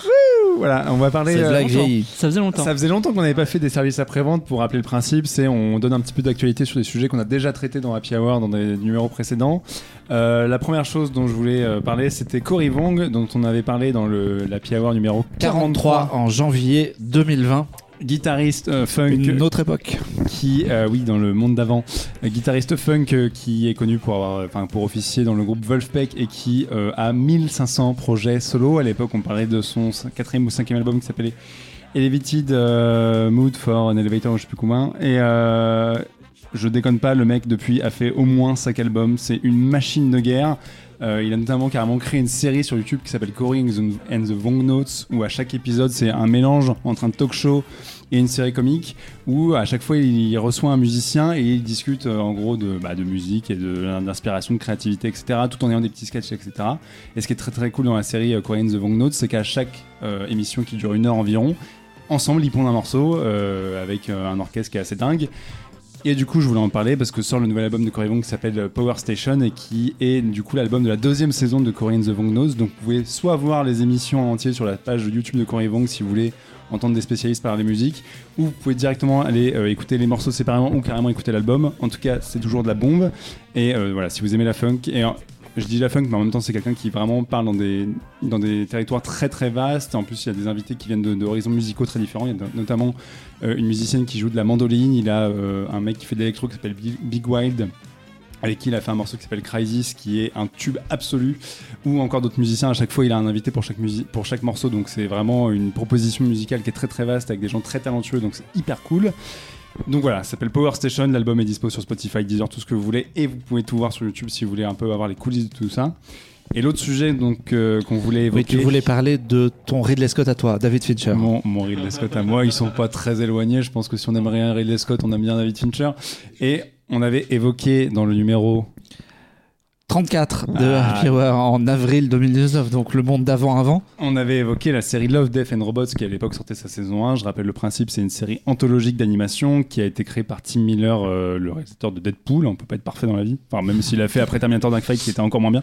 Qui est un ancien réalisateur de Blur Studio de eh Los Angeles avec lequel j'ai travaillé. Qui est le directeur de Blur Studio euh, notamment et euh, donc une boîte d'animation. Et donc, il a créé euh, cette série d'anthologies dont l'esprit, en fait, c'est de recréer heavy metal aujourd'hui euh, et de, de, faire voilà, une série d'anthologies où chaque épisode est un espèce de shot d'imaginaire pas possible. Euh, Tim Miller donc, a créé la série, l'a, l'a coproduit avec un certain David Fincher et vient d'arriver sur Netflix la saison 3 qui est composée de 8 épisodes. La saison 1 était absolument monstrueuse et la saison 3 est absolument géniale. Les 8 épisodes sont très bien. Il y en a un seul qui est un peu moins bien. Et en l'occurrence, pas de bol, c'est celui de Tim Miller qui s'appelle The Swarm, qui est d'ailleurs produit par euh, Blur Studio. Parce que le principe aussi de la série, c'est d'offrir de, d'offrir en gros un budget un peu illimité à des boîtes d'animation dans le monde entier et de leur permettre d'avoir carte blanche pour faire euh, un peu ce qu'ils veulent et ce qu'ils peuvent pas faire dans les, dans les canons mainstream. Donc évidemment, il y a beaucoup de violence, il y a beaucoup de sexe, etc. Euh, cette troisième cuvée est absolument excellente, notamment parce qu'il y a un épisode réalisé par un certain David Fincher. C'est la première fois qu'il réalise de l'animation. C'est un épisode qui s'appelle Bad Traveling, qui est sous influence Lovecraft. Effectivement, tout se recoupe dans cet épisode. C'est incroyable. Euh, qui est voilà. Donc en gros, c'est un équipage, euh, un navire en pleine mer, et d'un seul coup, il y a un crabe géant qui débarque sur le bateau, qui tue la moitié de l'équipage et qui se retrouve coincé dans la cale. Et euh, l'équipage essaie de trouver que faire de ce crabe géant et ça donne lieu à une espèce de mutinerie pendant 20 minutes. Euh, c'est absolument génial. C'est une certaine vision de Lovecraft qu'on n'a pas vue encore de façon animée et euh, enfin à l'écran tout simplement. Et euh, Fincher arrive à, transcrire ça de façon absolument fabuleuse avec euh, en plus le scénariste de Seven euh, à l'écriture, donc je vous cache pas que c'est vraiment génialissime pendant 25 minutes. Et c'est pas le seul truc bien, le reste de la saison est très bien, notamment le dernier épisode qui s'appelle Jibaro, qui est réalisé par un homme dont j'ai oublié le nom malheureusement, mais qui a été celui qui avait réalisé l'épisode The Witness de la saison 1, qui était l'histoire d'une tra d'une traque, euh, d'une espèce de chasse à l'homme euh, dans Hong Kong, avec un style un petit peu réaliste, mais qui... Euh... C'est pas Alberto Mieglo? Exactement, merci de, de, pallier mes manques. Et, euh, et c'était quelqu'un, euh, il y avait un style un petit peu Spider-Verse, quelqu'un qui depuis a gagné notamment un Oscar du meilleur film court-métrage d'animation et qui est revenu donc pour euh, Love, Death and Robots avec l'épisode Jibaro qui est un espèce de mélange entre un truc médiéval et surtout une histoire de sirène orientale. C'est des chevaliers qui trouvent un lac dans lequel il y a une sirène couverte de trucs d'or qui fait une danse et ça part en espèce de conte cruel. Euh, visuellement, c'est absolument hallucinant. Et voilà, c'était euh, c'est la nouvelle fournée d'une série qui est en fait euh, faite de plein de gens super talentueux qui, peuvent enfin se lâcher et faire absolument ce qu'ils veulent sur des épisodes de 7 à 21 minutes. C'est un régal. Et si vous voulez voir des choses, euh, des, espèces de shots d'imaginaire qui sortent un petit peu des sentiers battus, c'est très très recommandable et c'est sur Netflix. voilà. Et au Festival d'Annecy, Netflix a fait un showcase pour présenter quelques projets animés et on a notamment vu un, un making-of de l'épisode de David Fincher. Il est sur YouTube, je crois. Qui, est, qui est sur YouTube et on, on, on, le mettra dans, dans, dans, les commentaires de cette émission parce que non seulement c'était assez intéressant et euh, au-delà du discours promo, il avait lui-même vraiment l'air enthousiaste à l'idée de, de tâtonner de l'animation pour un résultat qui est chouette. Donc, euh, on, bah, sachant qu'il a, il a avoué en interview qu'ils ont notamment proposé de réaliser des épisodes de Love, Death and Robots à euh, Zack Snyder, bon ça on s'en fout, mais à James Cameron et je peut-être même il y a un troisième nom assez énorme dans le tas. Je me suis, je sais plus si c'est Del Toro ou James Cameron, ou euh, Ridley Scott. Enfin voilà, ils veulent viser un peu le, haut du panier et, euh, et c'est euh, des épisodes qui sont très très très convaincants, qui sont visuellement à chaque fois des propositions très fortes et dans des styles complètement différents. Donc c'est euh, extrêmement galvanisant. Très bien. Euh, on va rendre l'antenne parce que ça fait un petit moment qu'on est là et je pense que les gens qui, qui nous écoutent ont, euh, en sont à leur douzième bière aussi. euh, on a parlé de plein de choses, de, de, séries, de BD, de musique, mais surtout on a eu le plaisir de t'accueillir. François, merci d'être passé en voisin. Euh, nous, nous discuter avec nous de, de, ton métier. Les gens peuvent te retrouver en librairie pour euh, les montagnes hallucinées et l'appel de Cthulhu, et puis pour l'effet domino, comme je le disais tout à l'heure, qui a été réédité chez Brajlon. Euh... Et on te retrouve du coup à la rentrée pour un peu plus de Lovecraft, si j'ai bien suivi. Oui, c'est l'abomination de Dunwich en octobre. On, on, on, fera suivre ça. Euh, nous, on salue ben, les copains du label Bonus Tracks. Mm. Allez les écouter entre deux numéros. Euh, on se retrouve quelque part dans la chaleur de l'été, peut-être à la fin du mois de juillet, si tout se passe bien, pour vous accompagner jusqu'à la rentrée. D'ici là, hydratez-vous, parce que c'est vraiment nécessaire. Euh, merci Amandine, bah, Alexandre merci. et Jean-Victor. On se retrouve le mois prochain. Ciao. Salut. Salut. Ciao.